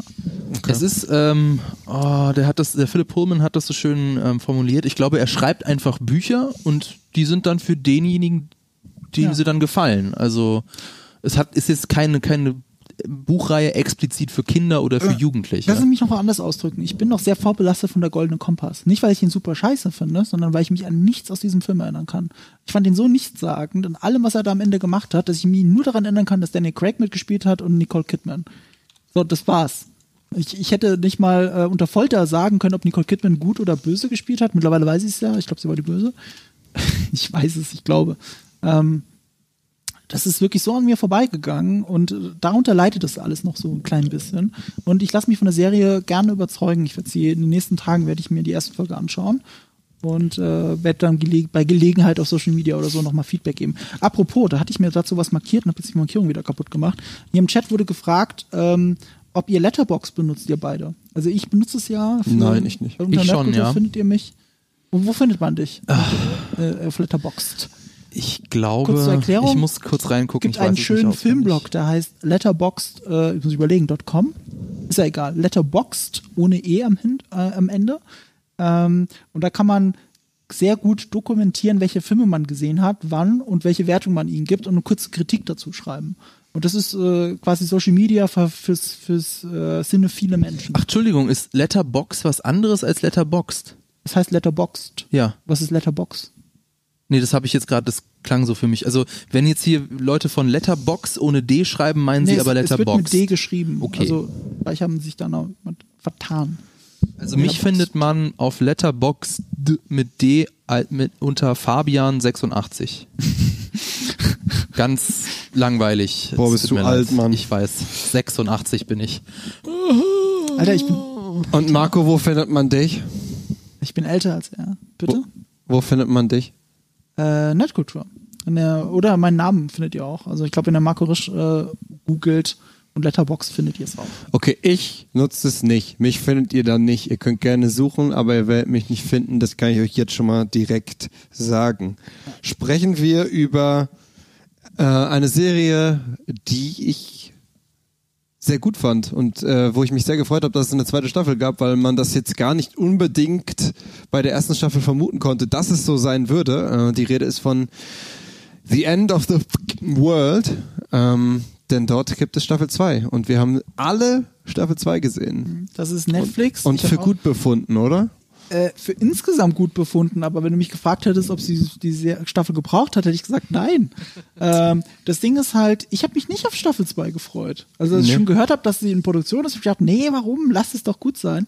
Man muss dazu sagen, das ist eine Comic-Verfilmung, eine Graphic-Novel-Verfilmung, was für mich ja schon impliziert, ich habe es nicht gelesen, aber für mich impliziert Graphic Novel, damit ist es auch abgeschlossen, weil das ist die Definition von einem Graphic Novel. Es ist eine Comicreihe, die dann zu einem sauberen Ende geführt wird und als ein Band dann kaufbar ist. Und äh, jetzt bitte, lieber Chat, wenn das jemand von euch schon gesehen hat, sagt mir mal, ob die zweite Staffel mit dem Comic übereinstimmt. Also ob das quasi auch eine Verfilmung ist oder selber weitergedacht. Weil wenn ich hätte raten müssen, hätte ich gesagt, die zweite Staffel hat sich jemand ausgedacht, weil die erste Staffel so erfolgreich war. Das habe ich auch so gehört, ja. Ja. Und Okay. so kommt auch die ganze Staffel mich rüber. Kurze Erklärung, worum geht's in End of the fucking World? Ähm, das ist eine. Netflix-Serie, wie gesagt, äh, lässt sich sehr gut an einem Stück weggucken, weil das sind, glaube ich, nur acht oder zehn Folgen. Acht. Äh, relativ kurz, 20 bis 30 Minuten. Die erste Staff äh, Staffel sind sogar, glaube ich, nur sechs Folgen, Ja, ah, okay. glaube ich. Ja, deswegen hat sich das sehr gut weggucken lassen. Äh, es ist auch ein bisschen Instagram-Filter der Film. Ähm, jeder, jeder Shot sieht aus wie für die Hipster-Generation gemacht. Spielt auch, weil die 80er schon nicht mehr cool sind, in den 90ern, wenn ich es richtig weiß. Deswegen gibt es auch keine Handys und so weiter. Moment, wir reden über The End of the Peep World. Ja. Natürlich gibt's da Handys. In der ersten Echt Staffel jetzt? thematisieren sie das. Veralberst mich jetzt. Nein, also ähm, der James hat natürlich kein Handy, weil das ist ja uncool. Und Alyssa hat ein Handy und in, es ist, glaube ich, die erste Folge, äh, sind sie in der Mensa und alle Kinder sitzen natürlich an ihren Handys. Und äh, Alyssa so nicht springt mehr. auf und sagt so, Entschuldigung, hast du mir gerade eine SMS geschrieben? Ich sitze neben dir. Und, ja. Das habe ich völlig Und die verdrängt. nimmt dann ihr Handy und schmeißt es auf den Boden und tritt drauf Dann lass es mir so sagen. Ich habe das aus der ersten Staffel vergessen. Guck die zweite Staffel und da ist so wenig Technologie, dass ich gedacht habe, das spielt in den 90ern. Es ist eigentlich auch nicht wichtig, wann es spielt. Ja, aber doch, insofern schon, weil das ein bisschen prätentiös ist, was das angeht. Also jetzt Oha. noch mehr. Wenn das in der Gegenwart spielt, aber nicht aussieht wie die Gegenwart, sondern absichtlich aussieht, äh, ein bisschen nostalgisch. Ist ja das, was Stranger Things spielt ja voll mit unserer Nostalgie. Da ist es so, es geht nicht so sehr darum, Nostalgie zu spielen, sondern diesen äh, Hipster-Lebensstil ein bisschen Es mehr zu spielt mit meiner das- vollkommen emotionalen Leere, die mich die ganze Zeit in meinem Leben begleitet. Das auch. Das ist ja sehr Das melancholisch. ist ja, also das ist für mich nicht Nostalgie, sondern einfach diese, diese Melancholie und dieser, äh, weiß ich nicht, diese zunehmende Schwierigkeit irgendwie im Leben einen so richtigen Sinn oder, oder Gefühl zu entdecken. Ich meine, das ist doch das, was die Serie thematisiert. Genau. Sie, be sie beginnt damit, dass, äh, dass äh, hier James sagt, also in der ersten Staffel, äh, ich ich glaube, ich bin ein Psychopath. Ich, ich kann nichts fühlen. Ich stecke meine, meine, meine Hand in eine Fritteuse, damit ich irgendwas fühle. so Und genau damit halt in dieser Welt halt äh, diesen Sinn zu finden, sowohl in der Liebe, aber auch einfach irgendwie in, ich würde nicht nur sagen, es ist nicht nur Liebe, sondern auch Freundschaft, was die beiden irgendwie verbindet, darin halt den Sinn zu finden. Das ist doch die Thematik. Ja, Also ja, nostalgisch würde ich tatsächlich nicht sagen. Nee, ich weiß, verstehe, was du, ich verstehe, was du meinst von der ja, Optik her. Es ist so Twin Peaks mäßig, die zweite Staffel, Ja. aber es wird halt null thematisiert. Es geht Ja. halt um die Entwicklung der Figuren. Ja, ja, es geht darum, was die Figuren erleben. Das, das meine ich ja damit. Ähm, das ist ja überhaupt nicht im Vordergrund. aber es ist dieses unterschwellige Gefühl, dass dieser Look hat die ganze Zeit hat. Es ist so wie, ich, ich weiß nicht, wie ich es anders sagen soll, als es die Hipster-Serie ist. Also die Hipster-Serie. Ich persönlich liebe sie aber, also die erste Staffel, finde die zweite auch noch toll, äh, aber aus bestimmten Gründen, finde ich, hätte sie sie nicht gebraucht. Ähm, die erste Staffel war, und das ist der große Unterschied, weil hier hat im Chat jemand geschrieben, ich liebe die Serie, sehr unterhaltsam. Ich finde die erste Staffel extrem unterhaltsam, weil sie die ganze Zeit zwischen Melancholie und obskurer Situation, Situationskomik hin und her wechselt. Und ist dadurch durchgehend unterhaltsam, gleichzeitig beschäftigt sie dich. Die zweite Staffel ist nicht mehr unterhaltsam. Die hat natürlich ihre komischen, schmunzelnden Momente, klar, aber sie ist durchgehend melancholisch. Ich würde dir Epilog widersprechen, indem, dass sie nicht äh, unterhaltsam ist. Also natürlich, die Tonalität ist eine komplett andere. Die erste Staffel ist sehr viel radikaler, sehr viel mehr Fuck it. Ähm, Ich aber sehr viel frischer und äh, kreativer. Ja, sehr viel, sehr, viel- also die Energie ist auch sehr höher. Mhm. Ähm, aber ich meine, es ist ja dann schon von der Story her motiviert, warum diese Figuren sich in der zweiten Staffel anders aufführen. Und, ähm, aber was ich auch noch sagen wollte, die Ganz erste, kurz, du sagst Story motiviert. Ja. Und ich sage, ja, aber die Story motiviert ist so motiviert, weil sie so konstruiert ist. Sie ist extrem Nee. konstruiert. Nee, das finde ich nicht. Ich finde schon, dass die, die zweite Staffel eine logische Konsequenz aus der ersten ist. Ja. Man hätte sagen können, also ich würde jetzt dir insoweit zustimmen, man hätte schon sagen können, wir lassen es so stehen. Ja. Dann hätte man aber was ganz anderes erzählt. Da hätte man halt eine Staffel gemacht, ähm, schwarzer Humor, äh, zynisch bis zum geht nicht mehr, ähm, Gangs äh, Gangsterpärchen äh, und äh, rebellisch, das alles thematisiert, aber es hätte halt keine, es hätte keine Conclusion, es hätte der Kommentar am Ende gefehlt, das einzuordnen oder das emotional in eine Richtung zu lenken. Und genau das tut halt die zweite Staffel. Ähm, denn die zweite Staffel beschäftigt sich halt dann mit den Konsequenzen aus dem, was in der ersten Staffel passiert ist. Und dadurch ist es ja logisch, dass äh, eben sie zu dieser etwas melancholischeren Tonalität kommt, weil das eben genau das ist, was die Charaktere durchmachen, weil die sind in der ersten Staffel sind die rebellisch und ey, lass mal nicht über Gefühle reden, lass mal lieber Sachen in die Luft jagen und in der zweiten Staffel werden sie aber eben genau mit diesen äh, Vergangenheitsdingen konfrontiert und sind eben gezwungen, selber auch sich mehr wirklich mit ihrem Innenleben zu beschäftigen. Und das ist im Endeffekt ja der rote Faden der Serie, dass sie am Ende halt dazu kommen, ähm, äh, ja, sich, sich einfach vollständig mit ihren Emotionen auseinandersetzen zu müssen und irgendwie auch schon zu sehen, so, okay, das ist die Welt und so finde ich da jetzt irgendwie meinen Frieden mit. Ähm, du Und- sagst was sehr Wichtiges und da bin ich auch, ich bin eigentlich bei allen bei dir. Also Conclusio, Redemption würde ich sogar sagen, zweite Staffel, das ist wirklich alles da drin und es macht es vielleicht auch deswegen notwendig. Aber was du gesagt hast mit den Konsequenzen, genau das macht ja die Staffel 2 für mich eben nicht. Sie nimmt nicht alle Konsequenzen aus der ersten Staffel mit, sondern biegt sich das zurecht. Und, uh, und das, da müsste man jetzt, Nee, nee, äh, da müsste ich wir jetzt jetzt fragen, einen welche. Konsequenzen Nee, du weißt, was ich du? Das meine. können wir jetzt aber nicht besprechen. meine. Nee, wir, wir machen hier keinen Spoiler-Talk bei der Serie. Ihr seht schon, wir reden hier die ganze Zeit im heißen Brei rum für alle, die es nicht gesehen haben. Ich finde die zweite Staffel jetzt nicht so toll aus genannten Gründen, aber Ich weiß, was sie ist meinst. immer noch genial gemacht. Also es ist durchgehend genial gefilmt, es sind tolle Schauspieler, keine Sekunde ist Soundtrack. verschwendet, Soundtrack super, vielleicht ein bisschen prätentiös, weil wenn ich noch einmal Gitarre höre, springe ich aus dem Fenster raus. Es Aber ist, geile Songs. ja, auch. Ich habe mir viele Frage. aufgeschrieben wieder, die da kamen Ich im kann Soundtrack. die Serie uneingeschränkt empfehlen. Das ist überhaupt keine Frage. Nur wenn ich die Wahl hätte, zweite Staffel, hätte es eine geben sollen oder nicht, dann sage ich eher nicht. Und wenn ich eine dritte Option habe, dann wäre die ja, aber anders. Okay. Ähm, eins wollte ich noch sagen, ähm, und zwar die erste Staffel. Ähm, unser Producer, der Maxi, also wir haben ja die, diese, diese Serie haben wir ja so gehypt in einem anderen Stream und deswegen Mhm. hat, glaube ich, jeder in unserem Bekanntenkreis sich die auch angeguckt, unter anderem auch der liebe Maxi. Und er hat gesagt, Deswegen sind wir Influencer. und der, der liebe Maxi hat gesagt, er konnte sich das nicht angucken, weil die so, so doof sind. Also, weil das halt einfach Teenager sind, die dumme, dumme, dumme Aber es Sachen, geht- Sachen machen. ja. Moment. Und ich kann das voll verstehen, das war auch sehr cringy, also so Fremdschämen-mäßig. Ja. So, so habe ich mir gedacht, so, mein Gott, ihr lauft jetzt weg, ihr könnt doch nicht wirklich denken, dass ihr jetzt bis ans Lebensende irgendwo ein anderes Leben aufbaut. Wie blöd seid, aber ich habe mich dann gezwungen weiter zu gucken, was ja doch irgendwie eine coole Geschichte ist. Und deswegen fand ich die zweite Staffel tatsächlich einfacher Konsum, nee, das klingt so negativ. Also irgendwie äh, entspannter guck die, konnte ich die gucken, mhm. weil der Cringe gefehlt hat. Es war, war weniger dieses, oh mein Gott, sind die blöd, ich muss mir an den Haaren ziehen. Und ich habe mehr mit den, mit den Charakteren mitgefiebert und mitgefühlt. Und deswegen würde ich dir, ich würde dir vollkommen zustimmen. Also klar, die erste Staffel, perfekt, tolles Ende, Punkt, Strich, fertig, Strich drunter, fertig. Aber ich habe mich so an, ähm, so angefreundet mit den Figuren. Ich habe die so in mein Herz geschlossen. Ich möchte wissen, wie es mit den Figuren weitergeht und deswegen finde ich die zweite Staffel auch so schön. Ich habe äh, auch sehr mitgelitten mit den Figuren der zweiten ja. Staffel. Ich war da oft todestraurig. Also die Melancholie ja. ist auch noch viel stärker als in der ersten Staffel, das stimmt. Aber gerade deswegen hat mir auch das Unterhaltsame gefehlt, was es wieder ein bisschen aufheitert und mir ein bisschen das Positive in der Welt zeigt. Ich fand sie zu durchgehend melancholisch. Aber das Ende war doch super das Ende positiv. war großartig. Also das Ende hat Rotz und Wasser geheult. Das Ende hat echt ja krass. Okay, also glaubst du mir nicht? Äh, doch. Okay. Ich doch, also ich, ich, ich habe auch also in der zweiten Staffel Tränchen vergossen, das habe ich in der ersten nicht. Das, das gebe ich zu. Okay, krass. So, also mich hat es weniger auf einer emotionalen, sondern eher auf einer philosophischen Ebene berührt. Also ich glaube, es hat wirklich irgendwie so, es hat in vielen Bereichen meine eigenen Geister in meinem Leben komplimentiert oder mich halt äh, beeinflusst, wie man damit umgeht.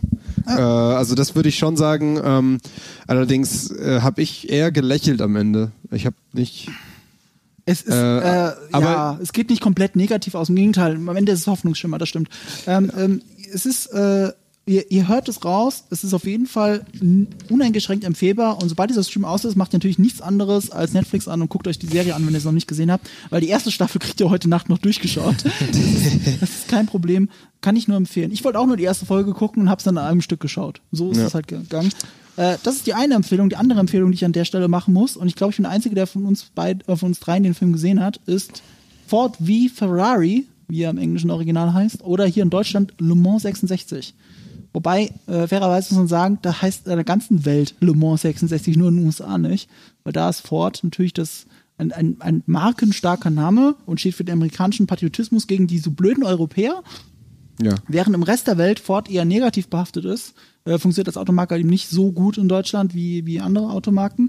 Und äh, Le Mans dagegen äh, Legendenbildung ist. So habe ich es in meiner Letterbox-Kritik genannt.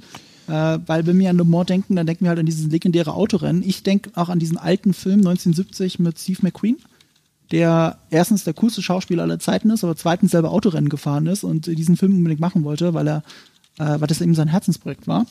Und so ein Film ist das auch. Also in, in vielen Stellen. Herzensprojekt deswegen, äh, Christian Bale spielt zur Abwechslung mal wieder einen Engländer in einem amerikanischen Film.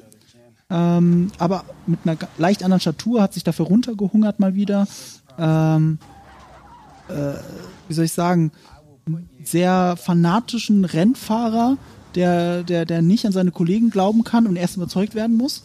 Äh, gleichzeitig spielt Mark Wahlberg den legendären Autokonstrukteur Shelby, der auch für diesen Ford Mustang Shelby GT 50 verantwortlich ist, was ihr davon schon mal gehört habt, oder andere Autofilme kennt wie nur noch 60 Sekunden. Ähm, die zwei versuchen für Ford Ferrari in Le Mans zu schlagen, das 24-Stunden-Rennen. So viel zum, worum geht es in diesem Film. Das Interessante ist, ich habe keine Ahnung von Autos. Und äh, ich mag keine Autorennen, ich gucke das auch nicht. Aber ich liebe diesen Film.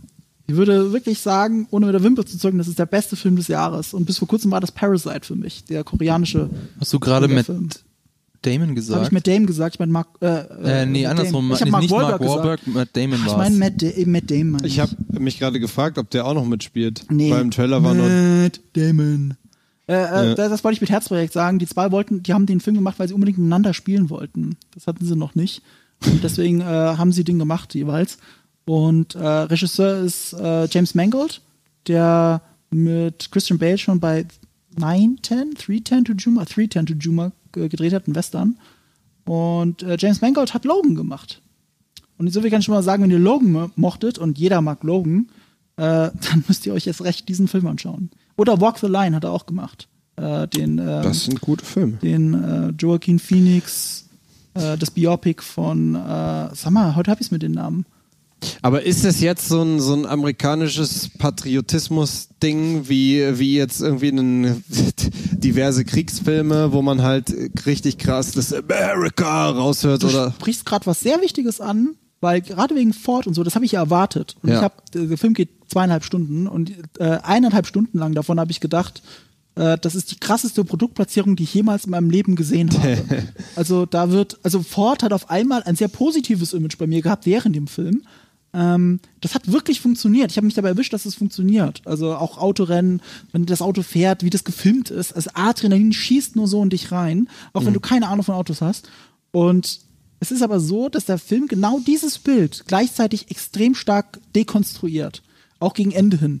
Also, den halben Film über habe ich gedacht, der Film ist von Ford bezahlt und ist halt äh, ja ein Werbefilm und ich kann das gerade so akzeptieren. Am Ende des Films hatte ich nicht den Eindruck, dass es so ist, ganz im Gegenteil.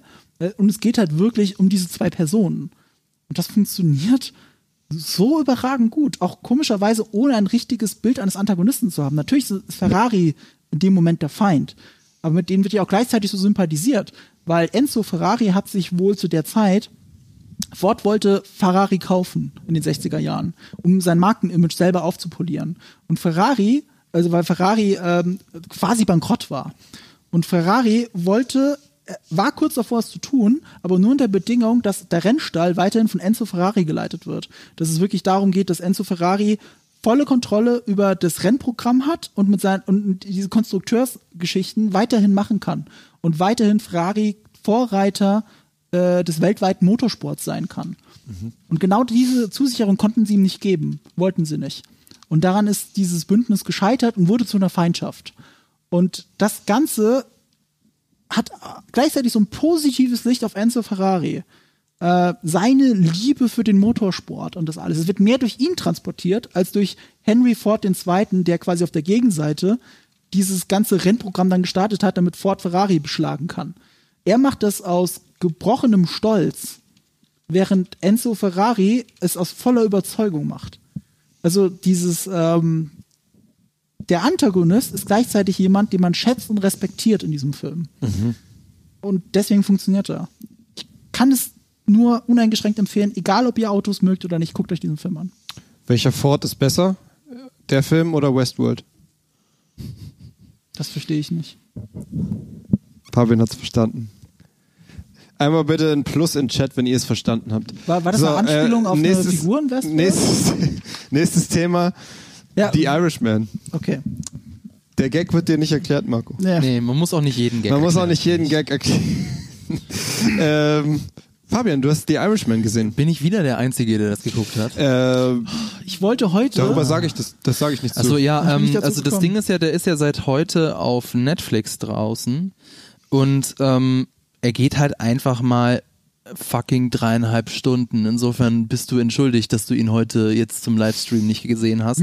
Ich äh, habe mir ja dazu Dreieinhalb Stunden schaff ich Dreieinhalb Stunden, ja. das schaffe ich zurzeit kaum am Stück wach so. zu bleiben. Und aber dann ist ja gut, dass er auf Netflix läuft, weil ich war nämlich in der Pressevorführung im Kino und äh, da muss, also da hat mir der Hintern schon ziemlich wehgetan danach. Da kommt schon während der Folge kommt, schauen Sie immer noch The Irishman. Okay, aber vielleicht erstmal, worum geht's denn überhaupt in The Irishman? Also The Irishman ist ein, ähm, tja, ist es ein Biopic? Also es geht auf jeden Fall um die Geschichte des der echten Figur, des echten äh, Frank Sheeran. Und zwar ist derjenige war ein Auftragskiller für die Mafia. Und das Ganze basiert auf äh, dem Report I Heard You Paint Houses. Das ist wohl eine ähm, überlieferte, also eine überlieferte Unterhaltung zwischen Jimmy Hoffa und Frank Sheeran. Jimmy Hoffa hat Frank Sheeran gefragt, also I heard you paint houses. Und das ist nichts anderes als die euphemistische Umschreibung der Mafia für Mord, weil wenn du jemanden erschießt, dann verspritzt ja das Blut an die Wände und dann hast du quasi die Wand angemalt. Und daraufhin soll Frank Sheeran geantwortet haben, ja, und ich mache auch meine eigene Zimmermannsarbeit. Also Klammer auf, ich entsorge die Leiche dann auch. Und das ist ein, ähm, also von Martin Scorsese und es ist ein absolutes Lieblingsprojekt von Martin Scorsese gewesen. Er hat eben diesen Report gelesen und hat sich in dieses Thema verliebt und er hat ganz lange versucht, den Film auf die Leinwand zu kriegen und das, so unglaublich das auch klingt, das war tatsächlich vielen Studios zu teuer. Also er hat es nicht geschafft. Es, äh, es wäre sogar fast äh, ge, ge, ähm, geplatzt, weil während des äh, während der Produktion nämlich die die Kosten so krass in die Höhe gesch äh, geschossen sind wegen des die digitalen De-Aging und wenn Netflix nicht gekommen wäre und gesagt hätte, ja, hier 150 Millionen du darfst weitermachen, dann hätten wir den Film wahrscheinlich nicht gegeben. Der, der ist sogar noch teurer, angeblich. Ich habe mir das irgendwo angeschrieben. Genau. hab von 180 Angeblich hat äh, Netflix rund 305 Millionen Was? Euro inklusive Vertrieb ähm, Ach so. hingeblättert. Also es ist schon verdammt viel. Übrigens, Der wer, läuft wer hier in Deutschland auch nur auf Netflix, gar nicht im Kino, oder? Weil in den USA läuft er ja ein paar Tage auch im Kino, damit auch ich würde nicht, hat. vielleicht so, vielleicht, wenn ihr es wisst, schreibt es in den Chat, so ganz Okay. ausgewählte Kinos, also es hat keinen flächendeckenden Kino-Release. Übrigens, wenn euch die wahre Geschichte ähm, interessiert, der Sebastian Daniels hat das auch nochmal auf, äh, auf unserer Quadrataugenseite aufgeschrieben, der nochmal ein bisschen äh, genauer, als dass ich das jetzt eben zusammengefasst habe.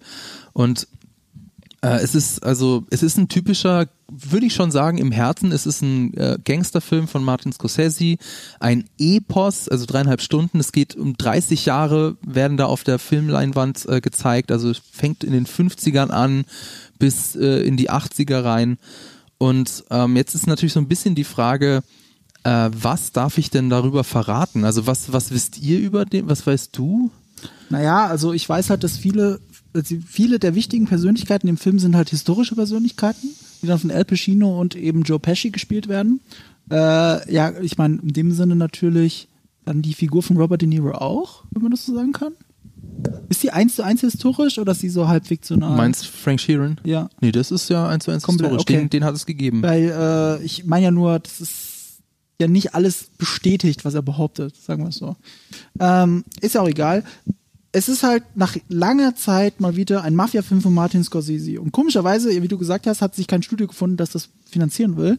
Ähm, weil aber auch Mafia-Filme in dem Ausmaß, man glaubt einfach nicht, dass das noch so Blockbuster sein können, die dieses Geld auch wieder einspielen. Auf gar keinen Fall. Ja. Also das glaube ich auch nicht, dass der Film das einspielt. Aber das ist ja Netflix nicht ganz so wichtig. Ja, denen ist wichtig der USP und ähm, wie viele Abonnenten das wahrscheinlich am Ende des Tages gebracht hat, wie viel Prestige und äh, wie viele Leute es einfach auch geguckt haben.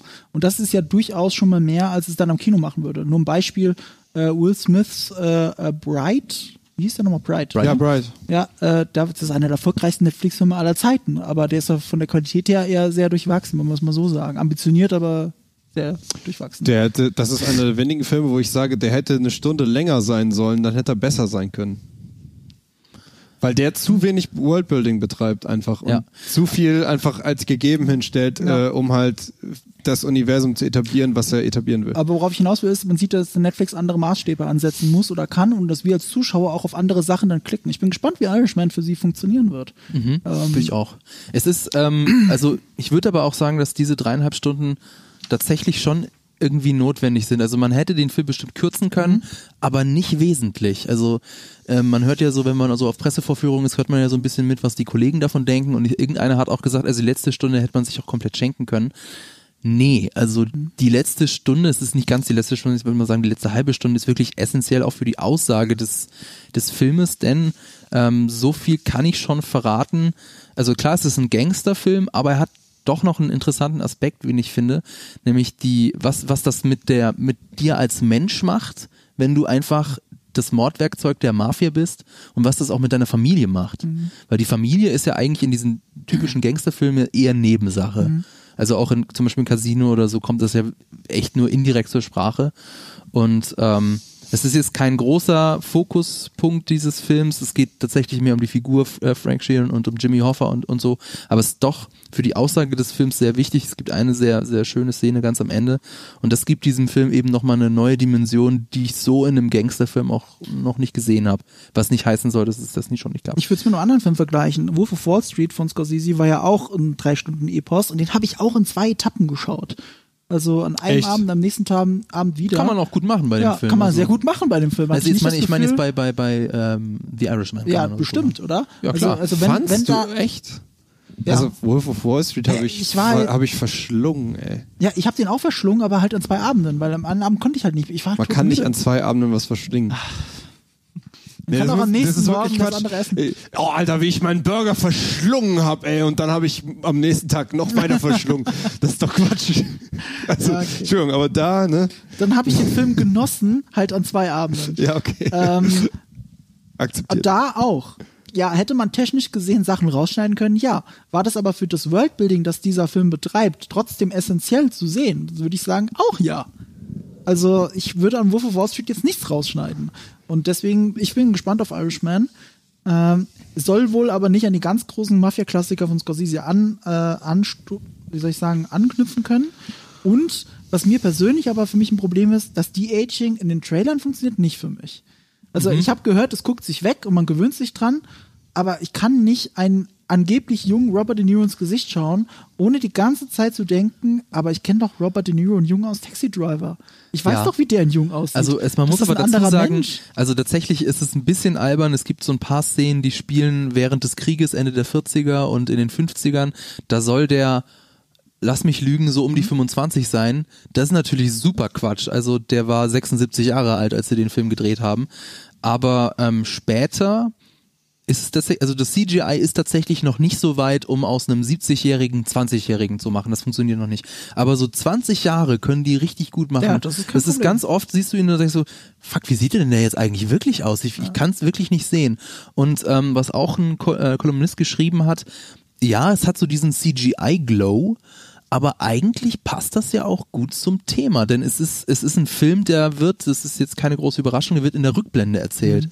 Also Frank Sheeran im Altersheim erzählt die Geschichte. Also er erinnert sich daran und das ist doch auch, heißt es doch auch immer so, dass man in seinen eigenen Erinnerungen sieht man alles immer viel schöner, als es ist. So kann man sich das zurechtbiegen. Aber also ich fand's jetzt, n- ich, ich weiß, was du meinst. Ich habe auch ganz oft so drüber nachgedacht, so, so, hm, da, da sehe ich jetzt aber schon das CGI oder ist das jetzt CGI oder ist es nicht? Aber ähm, so richtig gestört und rausgerissen hat's mich nicht, muss Ich habe ich, ich hab gestehen. eine wunderbare Anekdote dazu äh, von Martin Scorsese gehört in einem, in einem äh, Late-Night-Show-Auftritt. Und zwar haben sie, das war auch die allererste Szene, die sie wohl gedreht haben, und zwar war die mit Al Pacino am, am, Schreibtisch, der telefoniert, legt auf, steht auf und geht weg. Und das war wohl richtig guter Take. Und sie haben zur Sicherheit noch einen zweiten gemacht und sie waren happy und wollten schon weitermachen mit dem nächsten Take, äh, mit der nächsten Szene.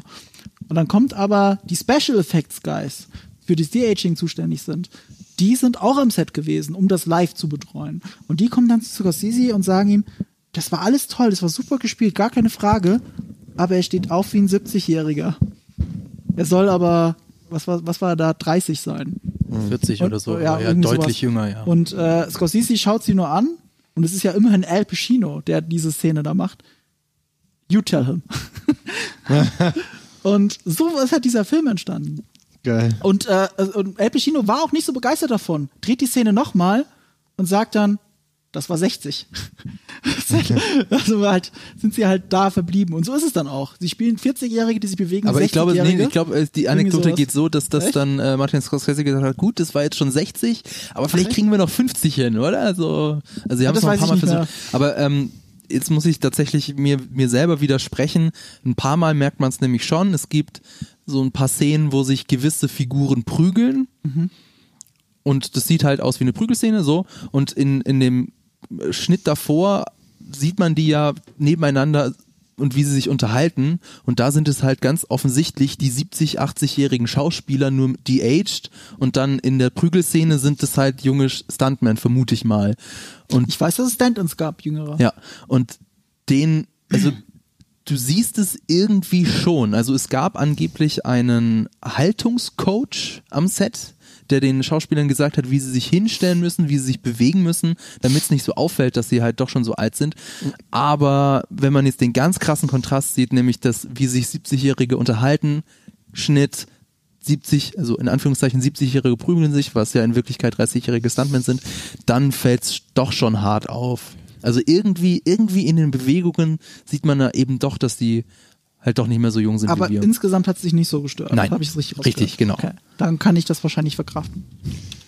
Ich persönlich habe ja auch bei De-Aging und überhaupt andere Gesichter, wenn ich da an Star Wars Rogue One denke, das ist somit das Wichtigste, was mich stört an dem Film, das äh, De-Aging Finde ich schwierig.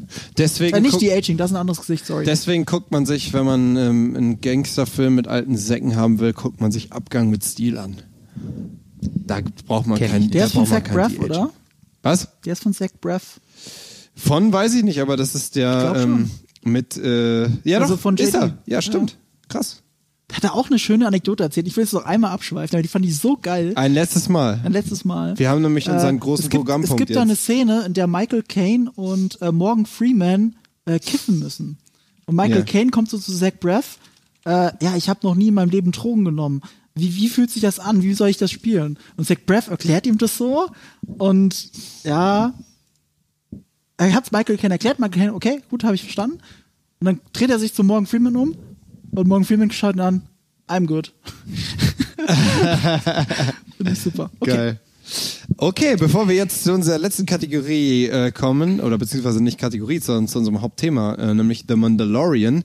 Ähm, einmal ganz kurz, weil Surefire Plan andauernd fragt, Markus Top-Filme des Jahres. Ich würde vorschlagen, lass uns doch in unserer letzten Folge des Jahres, nämlich im Dezember, das zu einem Punkt machen, dass wir alle irgendwie über unsere drei Top-Filme sprechen. Äh, das würde jetzt wahrscheinlich den Rahmen ein wenig sprengen, aber ähm, wenn wir in unserer Dezember-Ausgabe darüber sprechen, dann fände ich das sehr passend. Dann Äh. können ja auch Fabian und ich uns auch noch überlegen, was wir dazu sagen. Ja, vielleicht. Ähm, es hängt auch damit zusammen, in der, unserer Dezember-Ausgabe haben wir ja schon Star Wars gesehen. Und Richtig. ich habe zwar, ich lege mich hier fest, dass Le Mans mein Lieblingsfilm dieses Jahr ist und Parasite wahrscheinlich Platz Nummer zwei, aber ja hast ja ohne wenigstens, Star Wars 9 hast gesehen ja wenigstens zu haben, einen ab noch dann nicht wird's, verraten. Wird's eng. Dann wird's eng. Also ich habe ne, ich habe auf jeden Fall eine Top 5, Top 10 nur Star Wars. Hab, weiß noch nicht, wo sich Star Wars 9 darin einreihen wird oder ob sich Star Wars 9 darin einreihen wird. Ich glaube nicht, dass ich äh, Le Bon im Kino sehen werde. Ich kann dir das, zeitlich. das musst du im Kino Ja, sehen. Wirklich. ja. Mando. Mando. Mando. Okay. So, wer fängt jetzt an? Wir haben es alle gesehen. Unser Eindruck nach, Ja. äh, kann Genau, sagen, es es wird ist der erste Eindruck. Eindruck. Wir ne? machen jetzt keine Kritik Die ganze dazu. Serie Gib ist mal ja kurz erst, eine Einführung erstmal, was es ist. Für Leute, die hinterm Berg leben. ist jetzt Hinterm ernsthaft, Berg. dass ich jetzt einen kleinen Star Wars Hinterm Monolog Stein, mache, hinterm Mond. sicher? Nein, ich möchte einfach eine kurze Inhaltsangabe, wann das überhaupt spielt, was das ist und, Ähm, und Es warum. spielt sechs Jahre nach dem Fall des Imperiums in Episode 6. Äh, in einer Welt, die jetzt von der sogenannten Neuen Republik ähm, regiert wird. Aber äh, es spielt in äußeren Randwelten. Also ich glaube, sie sagen die Planeten auch nicht, so wie kann man sagen. Es ist alles ein bisschen ungewiss, auf welchen Planeten das überhaupt spielt. Aber es sind offensichtlich so diese Outlaw-Planeten. Und man sieht auch Teile des Imperiums. Also, und die sind, die verdingen sich jetzt eben als Söldner oder was auch immer. So richtig aufgeklärt ist das alles noch nicht.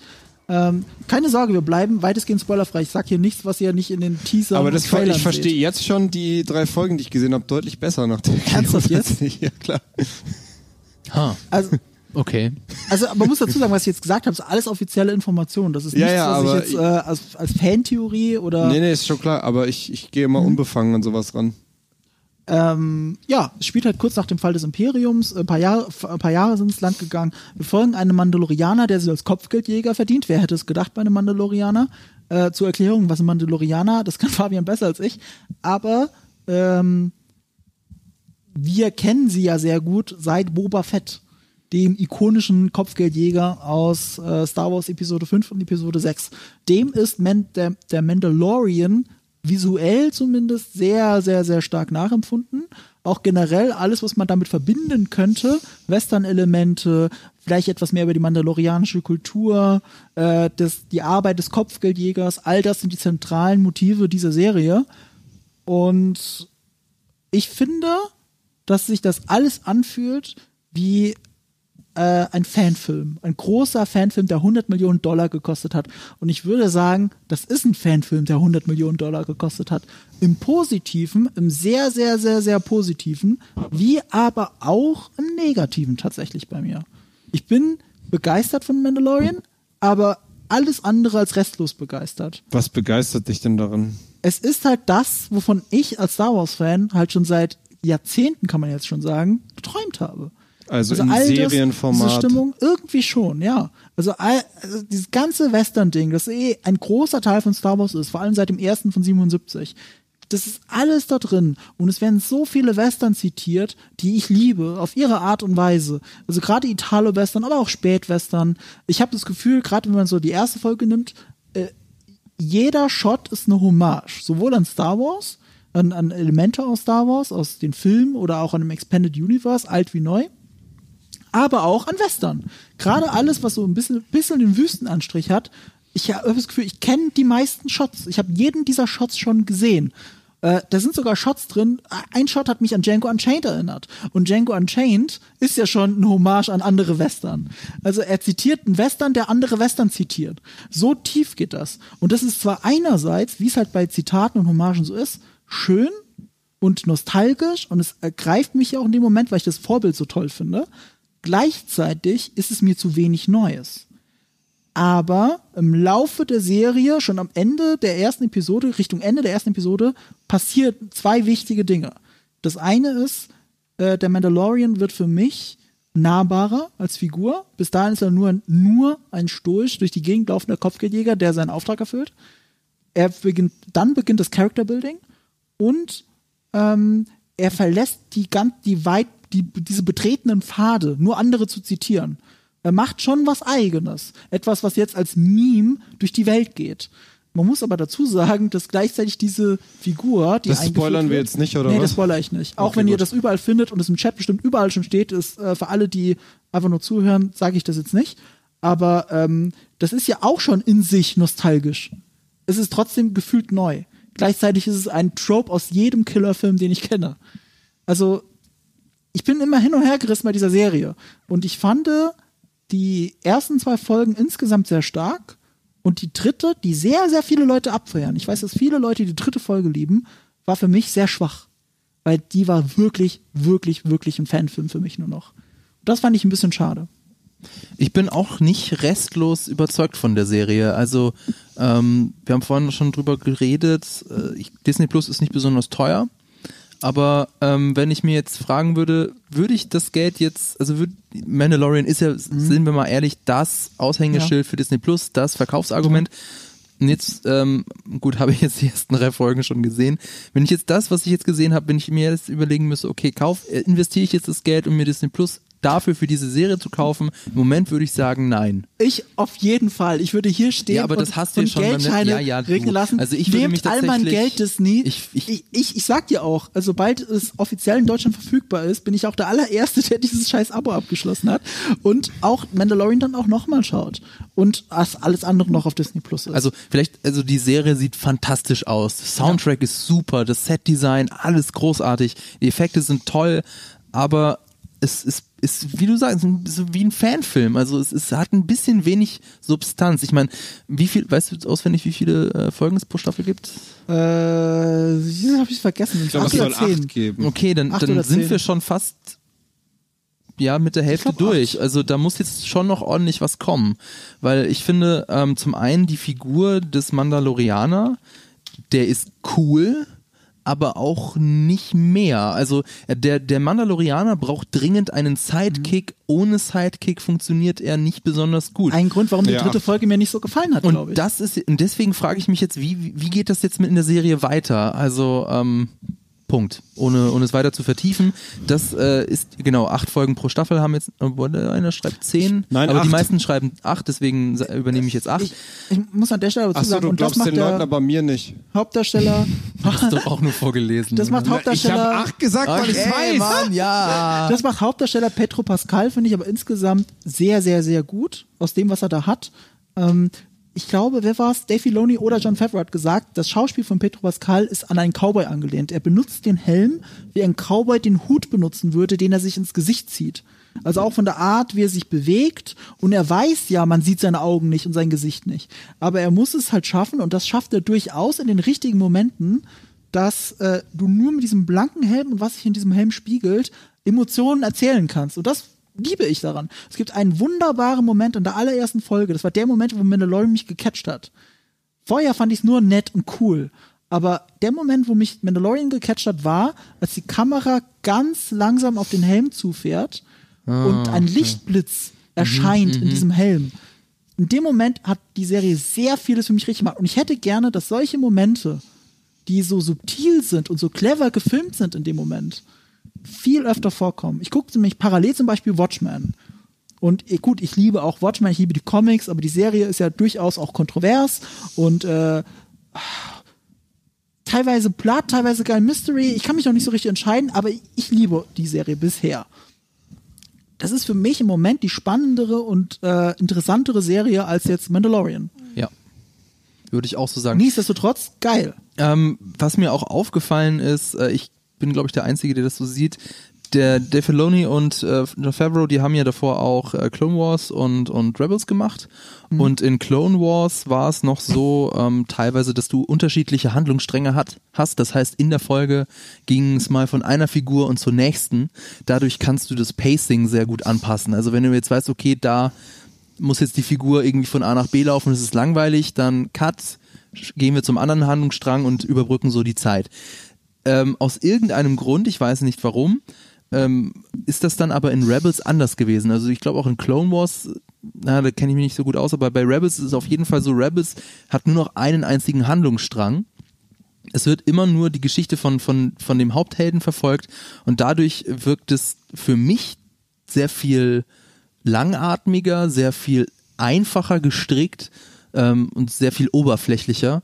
Und bis jetzt ist es ja bei Manda- Mandalorian auch so. Und jetzt in der Folge drei ist es zum allerersten Mal gewesen, dass, äh, dass tatsächlich diese, diese Erzählstruktur aufgebrochen wird. In den ersten beiden Folgen ist es alles nur aus der Perspektive vom Mandalorianer. Es ist alles sehr linear, es ist alles sehr stringent. Und das macht es für mich sehr, Echt? Ich dachte, Folge 3 ist es auch. Da müsste ich, ich kann es dir erklären, das kann ich nicht machen ohne Spoiler. Ja, gut, das müssen wir nach dem Stream machen, Das aber mach ich habe es ehrlich gesagt nicht verstanden. Aber Vielleicht nee, man, was ich dazu sagen, was ich, das, äh, was ich da sagen möchte, ist einfach, dadurch wirkt es ähm, sehr leer, Mhm. sehr einfach und also von auf einer erzählerischen Ebene super simpel. Also wenn du hast Watchmen er, äh, erwähnt, Mhm. ja, His Dark Materials. Ähm, es gibt eben so viele krass gute Serien im Moment, die Erzähler vom erzähltechnischen Standpunkt her sehr viel mehr drauf haben als The Mandalorian. Ich würde in diesem, an diesem Moment jetzt gerne unsere zweite Umfrage eröffnen. Ach so, ja, wie ist denn euer Eindruck bisher? Weil wir haben hier auch. Naja, also und die konkrete Frage ist, wie fühlt ihr euch bei The Mandalorian? Also ähnlich bei The Witcher. Wenn ihr es noch nicht gesehen habt, dann könnt ihr es genauso beantworten, ähm, wie wenn ihr es auf irgendeinem Weg schon gesehen haben solltet. Ähm, das einfach wieder, dazu einfach wieder Ausrufezeichen skeptisch, Ausrufezeichen neutral oder Ausrufezeichen hyped in den Chat und dann äh, werden wir gleich gucken, wie da Aber eure Meinung zu ist. Also jetzt pass mal auf, ne? Mandalorian. Ja, wie fandst du es jetzt? Du hast Ja. doch gar nichts gesagt. Ja, weil ich euch erstmal reden lassen wollte ähm, und gehofft habe, dass ihr Licht ins Dunkel bringt. Habt ihr aber nicht. Also Folge 1, okay. Ordentlicher Anfang, kann ich akzeptieren. Folge 2, wozu? Löschen. Folge 3, geil. Ach, Weil, also Folge 2 fand ich komplett unnötig von Anfang bis Ende. Diese Folge hätte ich einfach.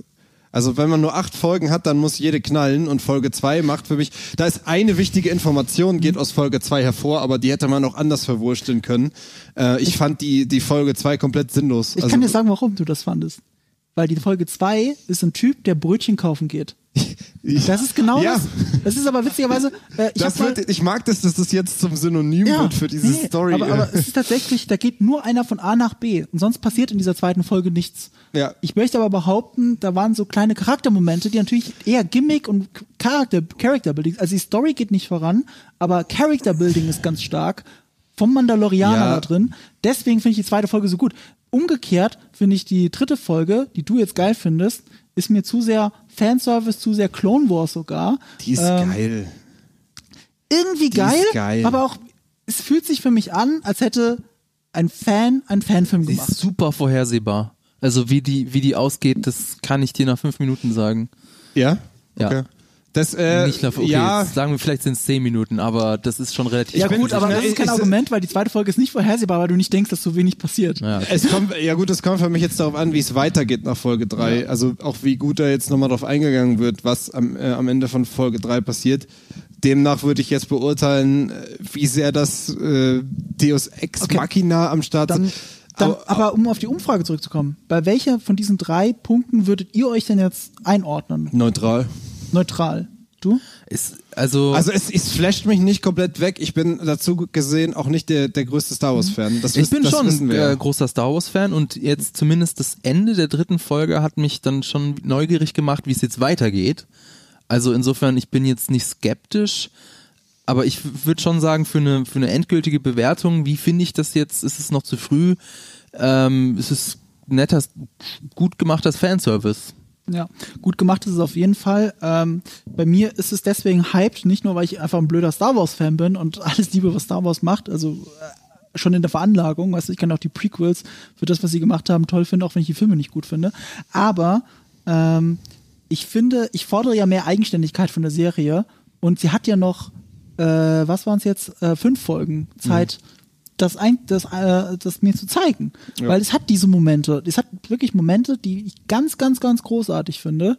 Und ich hätte gerne mehr davon und ich hätte gern, dass es alles dann auch zum großen Ganzen zusammengeschweißt wird und dass ich dann nicht so, wie wir jetzt unsere Diskussion gerade geführt haben, ja, Episode ist so, äh, Episode 1 ist so, Episode 2 ist so und Episode 3, hm, hm.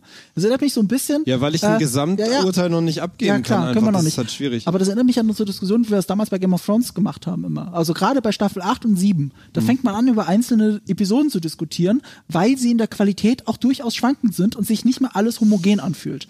Wenn du aber sonst über Game of Thrones geredet hast, dann hast du von Staffeln höchstens geredet, aber nicht von einzelnen Folgen. Das von einzelnen Folgen, das hatte man erst so mit der siebten und achten Staffel. Bis dahin war das sehr homogen, was Game of Thrones gemacht hat. Und ich wünsche Bis mir auf, dass die neunte immer die beste ist. Nicht automatisch. Doch, ich doch. jetzt nicht sagen. Doch. Doch, die neunte Staffel, die wird auf jeden Fall. Die neunte, Nee, neunte Folge, Folge meinte die neunte Folge ist immer die beste. Ähm, Außerdem ist manchmal auch die äh, Schlacht in und deswegen war Staffel 8 auch scheiße und es keine neunte Folge gab. Äh, gute, gute Analyse, dass da noch keiner drauf gekommen ist. Ähm, aber äh, du verstehst, was ich meine. Also es Ja, ja, fühlt sich noch nicht homogen an. Also es ist auch so, ähm, es fühlt sich schon sehr an, wie jede Folge hat einen anderen Regisseur, was es ja auch quasi ist. Äh, ich ich habe schon so das Gefühl, ist schon arg unterschiedliche Handschrift, obwohl es ja doch alles andere drumherum gleich ist. Und das ist nicht so toll bei so einer Serie. Bei sowas wie Sopranos oder so, wo das ja durchaus Konzept ist, wo jede Folge trotz der übergreifenden Handlung so ein bisschen Case of the Week ist und so eine eigene Message hat. Hier ist es eine fortlaufende Handlung, die aber im Wesentlichen daraus besteht, dass einer ein Brötchen kaufen geht. Also ich- sage euch aber auch ganz ehrlich, ne, wenn ich mich irgendwann nochmal für diesen Typen interessieren will, soll, dann nimm diesen scheiß Helm ab. Was soll das? Das, das funktioniert, also für mich funktioniert es überhaupt nicht. Ich bin trotzdem emotional investiert, aber nur, weil ein anderer Charakter einfach so unfassbar gut designt ist, dass ich, ich habe mich mit allen, äh, mit, mit allem, was ich habe, dagegen gewehrt, weil es relativ offensichtlich ist, dass Star Wars nur wieder Spielzeug verkaufen Ja. will. Aber verdammt ist das, ist das gut gemacht, ey. Das, das, das Und da, nee. das muss ich man will der das haben. lassen. Ja, aber es ist auch wirklich de facto gut gemacht. Es ist gut handgemacht. Ja, ist es. Die Figur, von der wir reden, ist eine Puppe. Es ist eine animatronische Puppe, die von Ich- zwei Leuten bedient Ich wird. meine es wirklich ernst. Das ist Absoluter Wahnsinn. Weil einfach, weil ich halt normalerweise dagegen immun bin. Mhm. Bin, also, oder relativ immun. Ich bin jetzt halt nicht der Typ normalerweise, der bei sowas aufspringt und, oh, oh, ich liebe es. Aber da, ich konnte einfach nicht anders. Ich kann meine Augen nicht davon nehmen. Es, ich bin so verliebt. Gib mir mehr davon. Äh, und- und, und, aber das ist halt Und ich mag das, ich stellvertretend- mag den da nur, weil der das mag. Es ist so Und weil stellvertretend. der das rettet. Deswegen mag ich das. Alles aber so stellvertretend dafür, mit wie viel Liebe es gemacht ist. Auch so die ganzen Nebenfiguren. Also meine zwei Lieblingsfiguren bisher, also richtigen Figuren, Lieblingsfiguren, Nebenfiguren von mir bisher sind Werner Herzog und äh, Taika Waititi, der den Druiden IGL-11 spielt. Ähm, das ist halt, da steckt so viel Fanservice, aber auch gleichzeitig Liebe drin. Also das eine ist halt einfach nur diesen Fanservice zu machen. Das, was aber diese Serie hat, ist, dass du spürst, dass diese, dass es selber Fans sind, die das machen und mit voller Inbrunst. Oder Leute wie Werner Herzog, die vorher mit Star Wars nie was anfangen konnten und jetzt diese Magie spüren und davon reden. Also keiner redet über die Figur, über die du gerade so geredet hast, Julius, so herzerwärmend wie Werner Herzog. Und der hatte vorher nichts mit Star Wars zu tun. Und das hat mit viel Liebe zum Detail zu tun. Zum Beispiel, als Herzog so an der Serie schätzt, dass sie nicht vor Greenscreen gedreht wird. Weitestgehend, würde ich behaupten. Also bestimmt nicht ausschließlich, aber eigentlich wird sie nicht vor Greenscreen gedreht, sondern ILM hat eine neue Technik entwickelt, zusammen mit Epic Games tatsächlich. Ähm, das, äh, ich glaube, das heißt Stagecraft oder so. Ähm, da geht es darum, dass große Leinwände um das Set herum ges äh, gespannt werden und ein, ein Projektor das Bild, also wenn wir jetzt zum Beispiel dieses Foto, das hinter dir ist, sehen, Ich das ist dachte nicht jetzt, vor du kommst mit diesen Projektionsdrohnen Nee, nee. aus, aus, Spider-Man. aus Spider-Man. nee, es ist so ähnlich, funktioniert es aber tatsächlich. Äh, das ist eine Leinwand, die hinter ihm ist. Das ist kein Greenscreen. Und diese Leinwand, da, da projiziert, also der Projektor projiziert das Bild drauf. Und dieser Projektor erkennt aber die Position der Kamera im Raum. Das bedeutet, wenn die Kamera jetzt fährt und sich bewegt, was sie ja tut, ähm, dann bleibt nicht der Hintergrund wie eine Fototapete einfach starr stehen, sondern die, Projektion bewegt sich mit der Kamera und sorgt dafür, dass es einen räumlichen Eindruck hat. Es fühlt sich, es sieht alles aus, durch die Kamera gesehen und eben, was wir als Ergebnis sehen, sieht alles echt aus. Und du kommst nicht auf die Idee, dass das Greenscreen sein könnte, weil es so nahtlos ist. Und das ist gerade bei Mandalorian so wichtig, weil durch seinen glänzenden Helm sich die Umgebung die ganze Zeit darin spiegelt. Wenn du das vor Greenscreen machst, hast du ein fast unmöglich zu lösendes Problem, wie du diese Spiegelung so, also so veränderst, dass äh, darin das Bild zu sehen ist, also die, die Umwelt zu sehen ist. Und durch diese Projektionstechnik passiert das automatisch. Und Werner Herzog schätzt es so, weil die Schauspieler dann auch wirklich, während sie spielen, in dieser Welt sind. Ja. Und sich nicht für zwei Sekunden Gedanken darüber machen müssen, wie es wohl ist, auf einem Wüstenplaneten rumzulaufen. Sondern sie sehen die Wüste mit eigenen Augen und können das spüren und können das spielen. Und ich finde, das merkt man dieser Serie an. Ja. Ja, also, selbst, selbst das Raumschiff, das man sieht, ist in Wirklichkeit ein 3D, also ein Modell. Ein Modell, das gebaut wurde und abgefilmt wird und sich bewegt wie, wie, die, wie in den alten Star Wars-Filmen. Das ist keine Computeranimation. Das ist ein echtes Modell. Das ist verrückt, das heutzutage so zu machen.